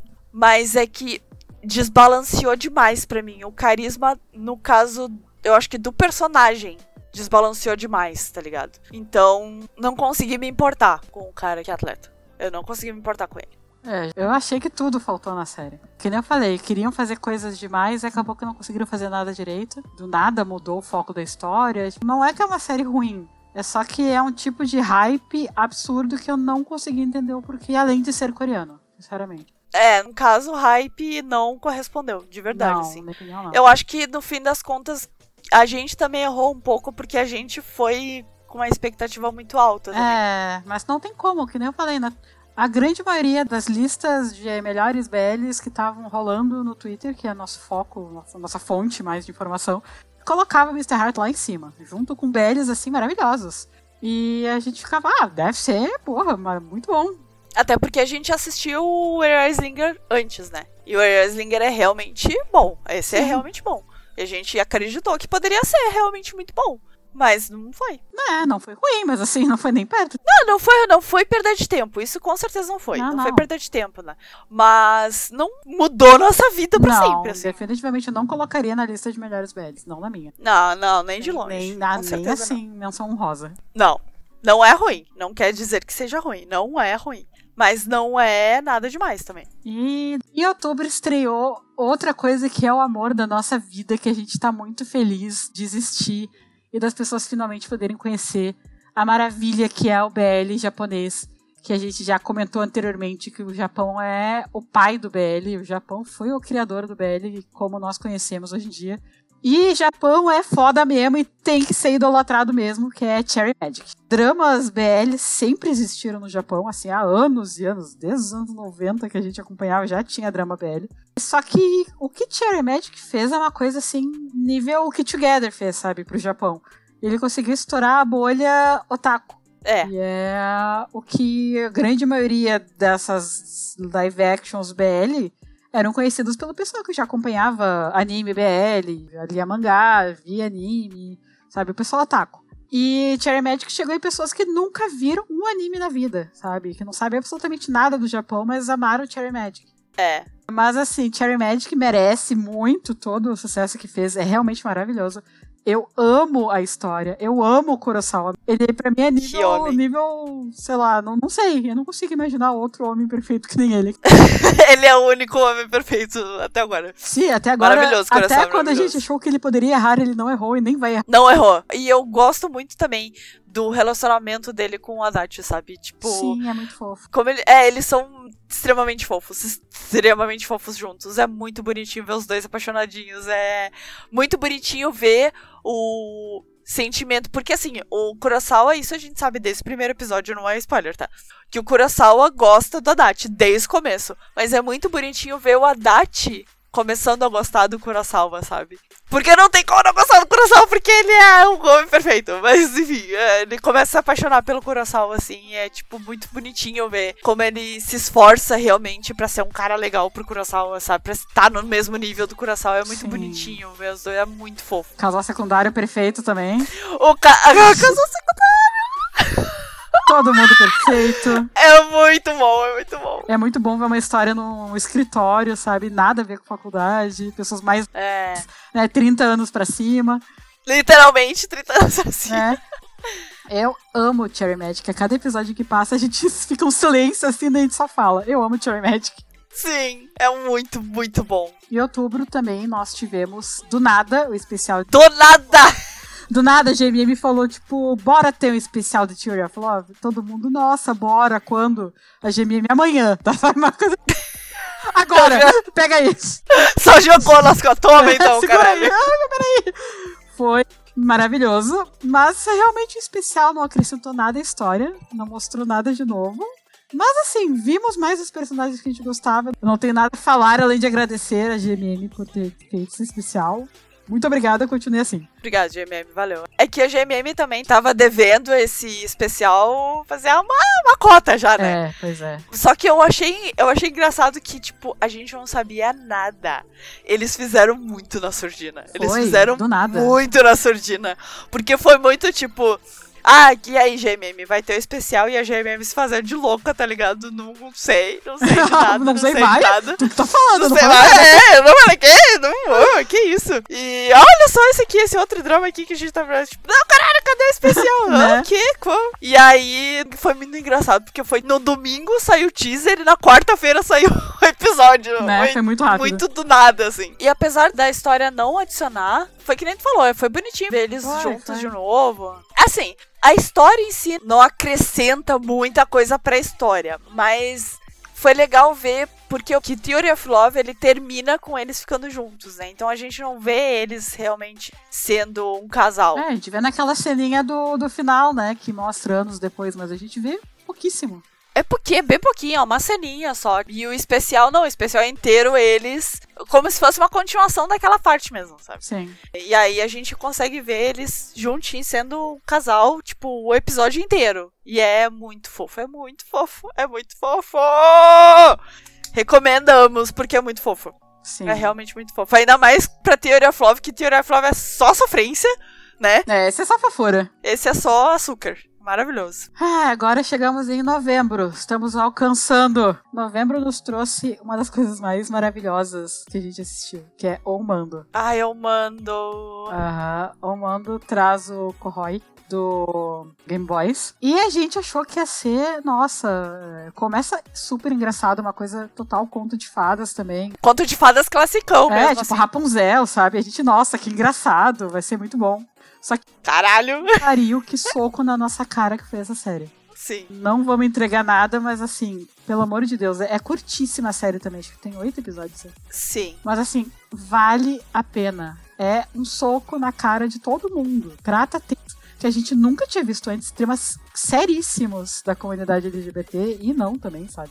Com o maior respeito do mundo também. Do nada, com um puta drama maravilhoso. Também começa engraçado, vira um puta drama. Mas muito bem feito. A atuação de todo mundo, todo mundo que trabalhou naquela série, atores fantásticos. Assim, Filipinas, eu aplaudi, eu Parabéns. aplaudi de Nossa. pé. Essa, essa série e a próxima que a gente vai falar, eu aplaudi as duas de pé. Nossa, sim, aprendi com a Aplaudi bunda, com tá ligado? exatamente. Sério, é fantástico, fantástico. O Mando é. Eu gosto muito de Game Boys, obviamente, né? É uma série do coração, assim. Mas o Mando, e a próxima que a gente vai falar principalmente, assim, extrapolou qualquer expectativa que a gente tinha de qualquer coisa que eles poderiam apresentar pra gente com BL. Assim, tipo, é. Sério, é fora do. É, outra, é outro nível, assim. É né? o outro nível. Eles chegaram com os pés e as mãos, assim, na porta, tá ligado? Eles estão fazendo um puta trampo e. Nossa senhora. Tá, vamos falar do próximo, por É, favor. ganha essa película, pronto. Gaia essa película, gente. Também filipina e puta que pariu. É um dos BL do ano, tipo, de longe, assim. Esse sim, esse sim merece. Se for pra falar um BL do ano, eu ficaria entre dois. Eu tô dizendo, tipo, de. Não BL do coração, né? Obviamente. Eu tô falando de tipo de produção, de história, de atuação de tudo, de música, tudo, tudo, tudo. Eu fico entre dois. A gente vai falar do próximo também. Mas ganhar essa película e esse próximo que a gente vai falar. Ganhar essa película é um dos melhores BLs que eu já vi na minha vida, assim. Tipo, e eu tô falando de mangá, eu tô falando de filme, eu tô falando de tudo. Ela é uma das melhores séries que eu já vi na minha vida, na Aham. verdade. Trata De temas. É a mesma coisa do Almando. Trata de temas importantíssimos que devem ser tratados, são raramente falados, de uma forma maravilhosa. Atuação impecável. Impecável, Impecável. E é com o diferencial de que o essa película foi 100% feito por pessoas LGBT. Os Sim. atores, diretor, roteirista, sabe? Todo mundo é LGBT. Então, é feito com. por gente que entende realmente. O- todos os problemas, os dramas que são tratados lá é por gente que entende mesmo. E sabe falar disso e tem propriedade pra falar e falou de uma maneira perfeita. Foi. Uma coisa que tem que ter em mente quando a gente fala de BL, a gente fala de mídia LGBT, é que o público-alvo é diferente, né? E eu acho que ganhar essa película, tanto ganhar essa película como Dark Blue Kiss. Dark Blue Kiss também faz isso, tá? E outra coisa também, até pra adicionar em relação a Dark Blue Kiss. O Aof é gay, então ele tem essa visão também. Como a gente já tinha falado sobre isso em outros episódios, assim, como é importante essa visão LGBT em BL, sabe? Pra englobar tudo, porque tá mudando, tá ligado? O público tá mudando, já faz tempo que tá mudando, já mudou, na verdade. Então, assim, tem que, né? Tem que mudar as Se histórias. atualizar, junto, né? tem, que, tem que se atualizar, tem que se atualizar. Já E- deu do tempo de que o BL era feito por uma guria hétero pra gurias héteros. Não é mais assim. Agora é pro público LGBT sim, eles querem ver.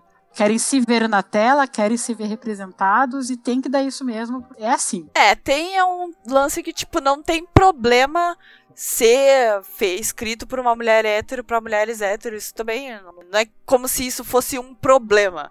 O problema é achar que é só isso agora, que é só esse É, tipo de pessoa que que, o único consome, que público-alvo faz. é esse, então não tem por que mudar. Não é, nunca foi, na verdade, né? Nunca foi. Nem quem escreve, nem quem consome. Só que a visão das produtoras é esse. E tá mudando agora, graças a Deus. É, graças a Deus, porque, tipo, eles realmente estão vendo realmente quem é que tá consumindo, né?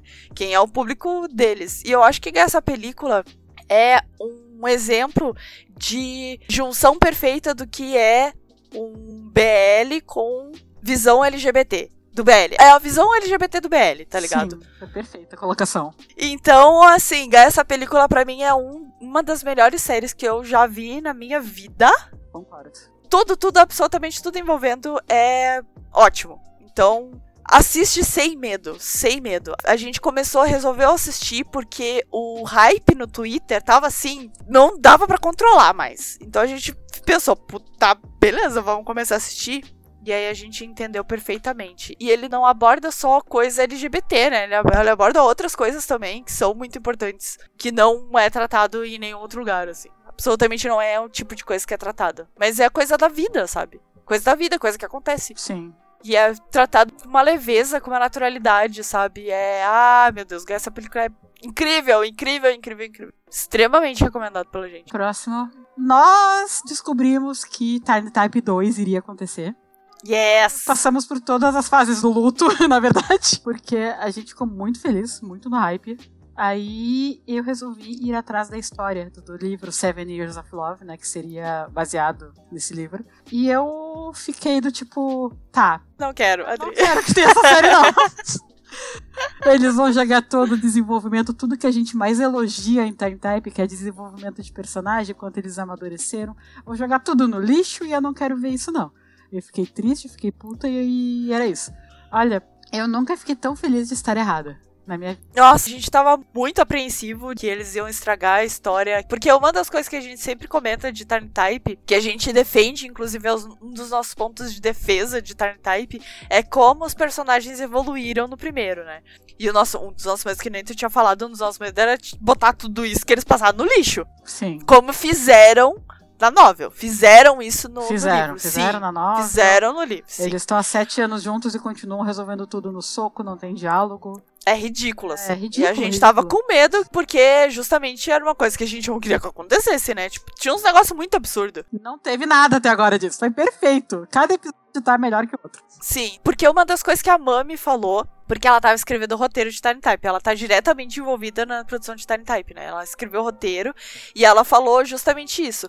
Eu sei das coisas que tem que mudar, eu sei das problemáticas e tudo mais, então eu vou adaptar Vou reescrever essa parte. Não se preocupem que vai estar tá tudo bem. Não vai ser igual a novel. E a gente ficou.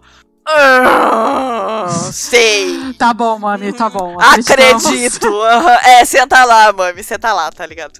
E a gente mordeu a língua. É, graças a Deus. Mordeu a língua com a mami, Que nem eu disse, né? Se algum dia falei mal da mami, Não era eu, não Adri. era eu, era um clone meu. Ama a mami, nunca errou. Nunca fez nada de errado na vida dela. Não, mas realmente, assim, a mami calou minha boca. Graças a Deus. Assim, ainda não terminou, tá? Não vai terminar só. Tipo, acho que vai ter fevereiro, não sei. Vai ter especial também ainda. Mas assim, até agora, a gente já passou da metade.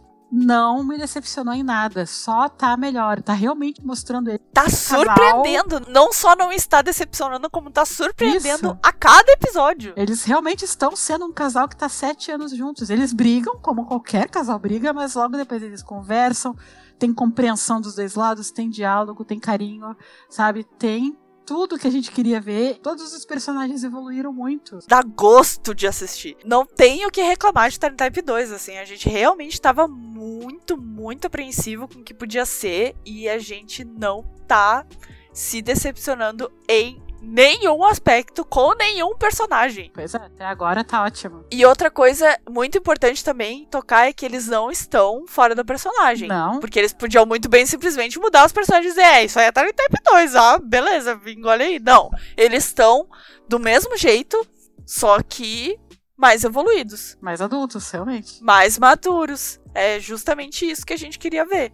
Tá incrível, incrível. Incrível, assisto, pelo amor de Deus. Por favor, assistam. Quem tava apreensivo por causa disso, quem fica meio assim por causa das problemáticas de Time Type, cara, vai, só vai. Não é, não é a gente falando, ah, não, tem que ignorar. Não, é realmente não teve nada de problemática até agora. É, claro, como a gente sempre diz, né? Se quiser catar pelo em ovo, vai achar. Ah, sim, Obviamente vai, vai achar, vai achar problema. Mas assim, pra quem gosta de Time Type, tava realmente apreensivo que nem a gente tava, só se joga, só se joga. Tá maravilhoso. Ai, DMY. DMY a gente não tem muito o que opinar, porque a gente viu pouquíssimo até agora, porque é, vai ser mais uma vez que a gente vai apanhar, mas dessa vez a gente vai apanhar, nossa família vai apanhar e nossos gatos vão apanhar, todo mundo vai apanhar. É. DMY, tá? A gente não, não, tá, não tá curtindo, não. É, não tá, não tamo curtindo. Lamento, gente. Sinto muito, assim. A gente entende o apio, principalmente pro pessoal que assistiu Two Moons, que nem a gente falou, a gente viu os primeiros episódios e não quis terminar. A gente foi direto pro Two Moons 2. De finalmente ver os atores que faziam o Ming e o Kit se pegarem. Mas assim, eles tentaram fazer uma coisa meio My Engineer, que é a história não importa tanto, é sobre os personagens. Só que não. Não.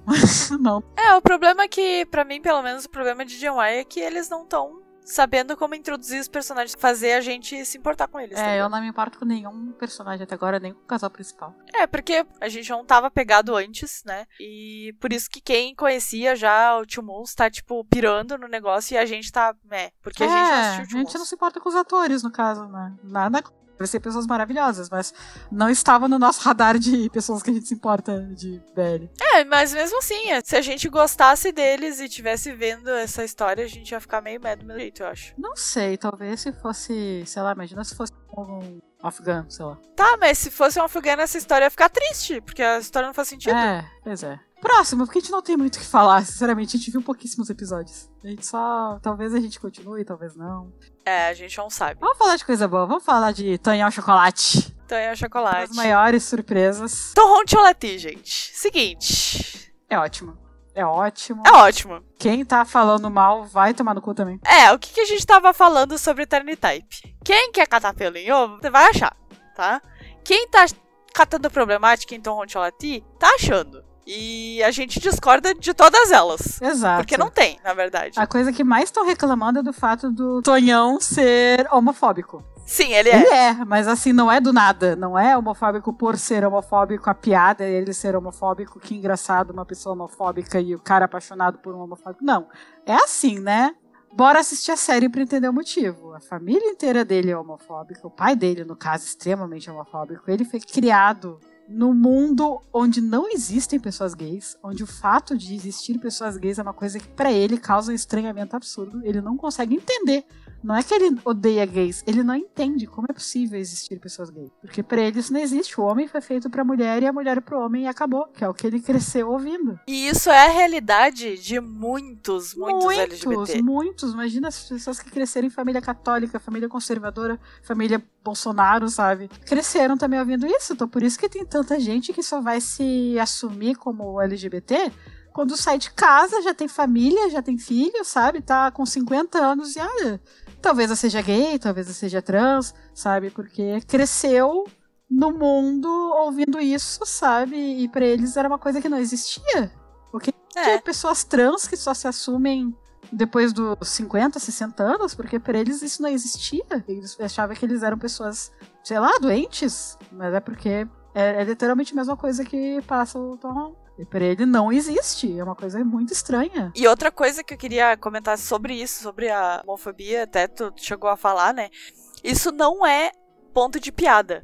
O ponto de piada, quando ele fala alguma coisa homofóbica, é o fato de ele ser tão burro, tapado, que ele não tá vendo que os melhores amigos dele são um casal, que o amigo dele de infância é gay, sabe? É o fato de ele ser burro. É. A piada. Não é a homofobia dele, não é a comentário homofóbico que ele faz que é a piada. Não, o drama deixa bem claro isso. A piada ali é ele ser tapado, otário, tá ligado? Essa é a piada.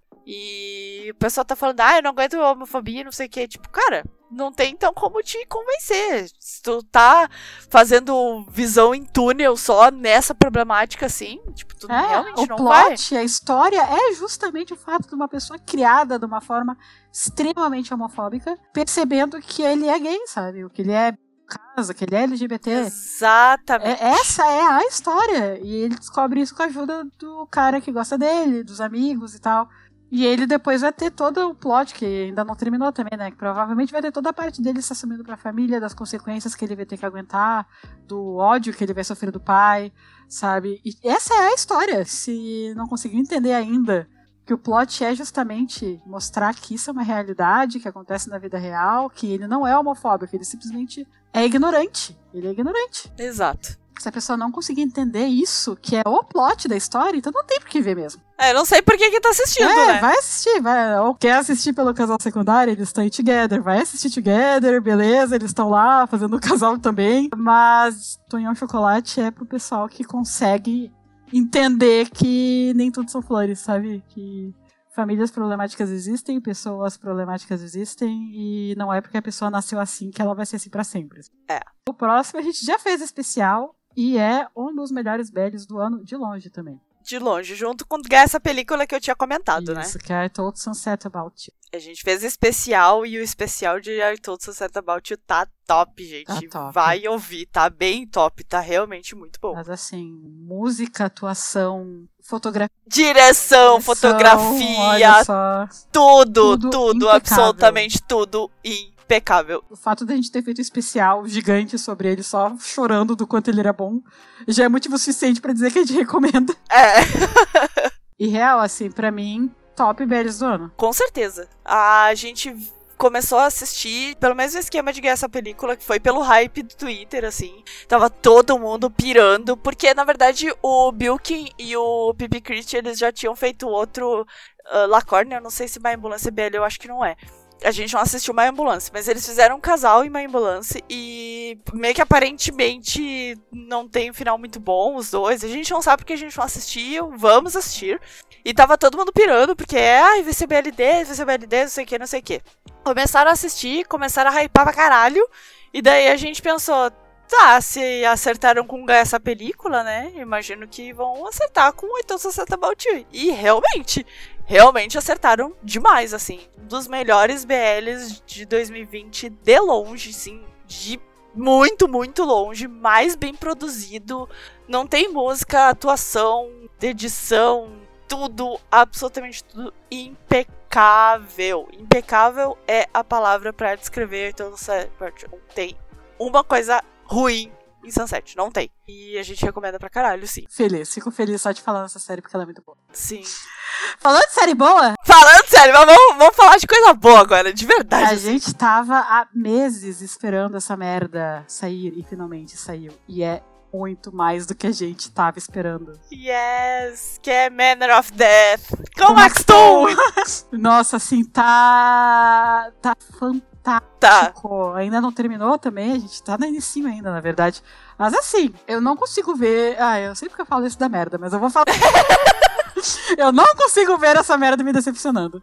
Porque tá fantástico, fantástico. Bom, primeiramente, o plot não tem nem comparação, porque, cara, é um médico legista com um professor que talvez seja um assassino. E, tipo, é uma vibe meio investigativo e meio policial e meio dark, assim, sabe? Tem umas partes mais levinhas e tudo mais, mas no geral ele é meio. Ele tem uma, uma vibe meio pesada mesmo, sabe? E. Cara, Max Toon, né? Max Toon sempre os, os reizinhos da química, não tem que falar deles assim, ainda mais sabendo que depois de Together With Me passaram tantos anos que eles estão trabalhando juntos e coisa e tal, que eles são, tipo, mega amigos. O que eles estão apresentando pra gente em Manor of Death, assim, é. É. Química. É. Pura química. Eles estão apresentando a maior química que existe. E não plot também é maravilhoso. É, o fato de ser um BL não tem nada a ver, porque eles mal. Até agora não teve quase nada de BL. E a gente tá urrando a cada episódio. Nossa, é incrível. A gente tava assim com o nosso hype desde que falaram, ó, vai ter adaptação desse livro BL aqui, ó. Chama Manor of Death. Aí a gente leu a sinopse e ficou. "Ah, Vai ter adaptação disso. Olha o plot disso, cara. Beleza. Ficou nessa, né? E daí falaram. Tava rolando no Twitter ó, o rumor aí. Ó, aparentemente pode ser Max Tool, hein? No momento em que falaram que é Max Tool, de verdade a gente pensou, pronto, isso é BL do ano. BL do ano essa merda. Não tem como decepcionar. Não tem como. E assim, até agora, a gente só tá se surpreendendo, não tem absolutamente nada. Literalmente nada, assim, pra falar, sabe? De ruim. A gente tá amando a história, a gente quer saber quem matou quem, a gente tá desconfiando de todo mundo, a gente tá agoniado, a gente tá sofrendo, a gente tá amando cada segundo e só pra uma série nos deixar assim, tremendo pra ver o próximo episódio, a gente já, já não tem como. É série, série do ano, já é série do ano, acabou. Sério, tô... Não, mas assim, é, que nem a gente sempre falou, Trapped sempre foi a nossa série favorita. Sim. deve vir aqui pra. Quem sabe, né? É, a gente sempre falou, desde que tinham anunciado Manor of Death, a gente falava, pra gente pelo menos, a gente falava assim: ah, é, Tripod é a nossa série número 1 um e tal. Aí anunciaram Manor of Death, a gente falou: hum, Manor of Death, será que. E é, tá chacoalhando ali, hein? Tá chacoalhando o pedestal, hein? É, pois então. Perfeito, tá perfeito. Porque além de tudo tem Max Tu, né? então. É, além de tudo é Max Tu, né? Reizinhos da Tailândia. Isso. Mas enfim, agora vamos finalizar com a última que saiu em dezembro. A única coisa de dezembro que a gente assistiu foi o especial de YRU, o especial de Saifazon, né? E a gente já comentou, né? O que a gente tinha comentado antes.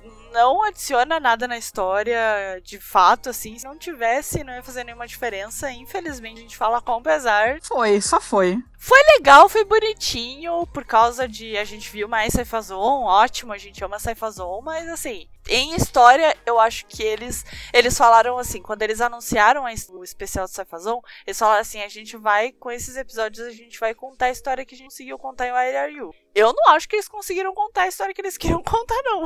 Mas enfim, né?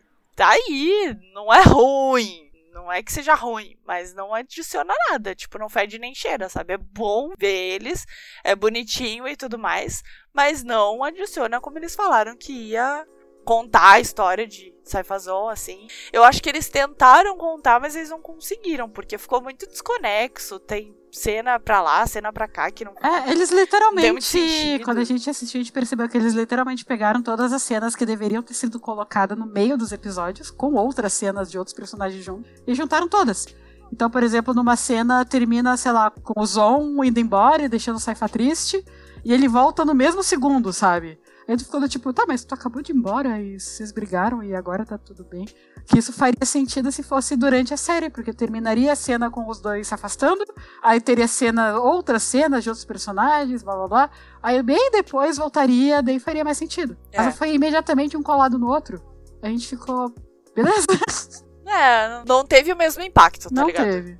Não teve. Podia ter sido uma história boa. Não foi, infelizmente. Infelizmente. E eu digo isso dizendo que Saifazon é um dos meus casais preferidos ever, assim. Mas enfim, né? Acontece. Foi erro nosso ter esperado demais. É. Né? De é, novo. Normalmente é. Normalmente é erro do nosso hype exagerado. Isso, infelizmente, né? E então era. Esse foi o nosso, a nossa retrospectiva. A gente falou de absolutamente todos os BLs que a gente assistiu. Na verdade, a gente deixou alguns de fora, tipo, uns especiais, alguma é, coisinha. Mas, mas tipo... especial. 99% do que a gente viu tá aqui. É, a gente falou de todos os BLs que a gente assistiu. BLs e alguns não BL também, né? Que a gente assistiu esse é, ano. É, todos. A gente falou de todos os BLs que existem porque a gente viu todos esse ano. É isso. É, não tem mais BLs pra gente ver Resumindo agora. é isso. É sério, a gente falou de BL de 2016, sabe? Mas enfim, a gente viu tudo esse ano, né? Então, ano que vem a gente se... É, nossa retrospectiva no ano que vem vai ser um pouquinho mais suave. Vai ser do ano espero, mesmo, né? Vai ser do próprio ano, porque a gente já viu todos os antigos, então... É, então esses daqui a gente ainda incluiu de outros, vários de outros anos, né? Mas de repente eu espero que ano que vem a gente inclua só os de 2021. Mas também a gente falou sobre toda a nossa Trajetória. saga, né? Toda, todinha, Sim. toda. Desde janeiro, desde 1 de janeiro até agora em dezembro. Que a gente assistiu e por cima o que, que a gente achou, assim. E aí, não deixa de ser um log geral, né? Do que a gente assistiu do ano.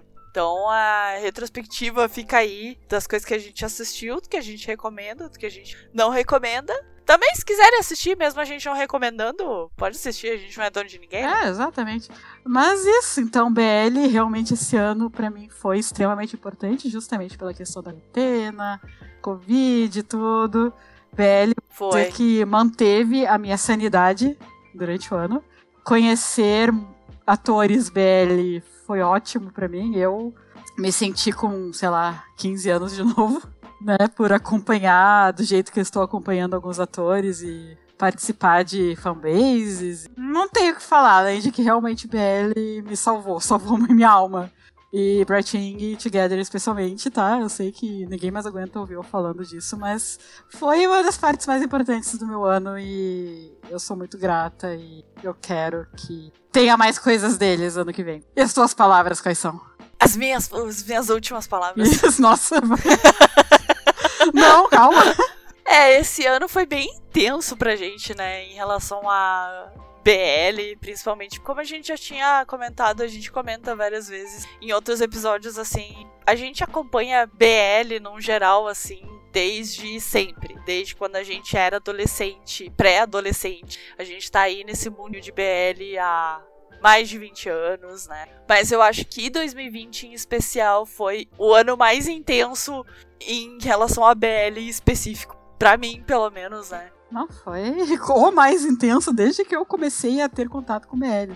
É, foi o mais intenso, assim. Então, eu acho que foi importante pra gente. Claro, no caso do ano que a gente começou, teve um motivo pra gente ter assistido tanta coisa, assim, porque a gente precisava de uma distração, a gente precisava de alguma coisa que mantivesse a gente com o pé no chão, assim nos distraindo mesmo, que a gente é. precisasse, é. né, ter um momento conforto pra gente. Justifica né? nosso fevereiro? Não, não justifica, que fevereiro não tinha ainda. Mas... É, pois é, mas aí a gente, a gente só enlouqueceu, é. Né, porque era muito novo, né, era gente? Tudo novo, então, exatamente, gente... era um mundo novo. Era tudo muito novo, a gente tava, tipo, super, né, nossa, meu Deus, que mundo maravilhoso, a gente não...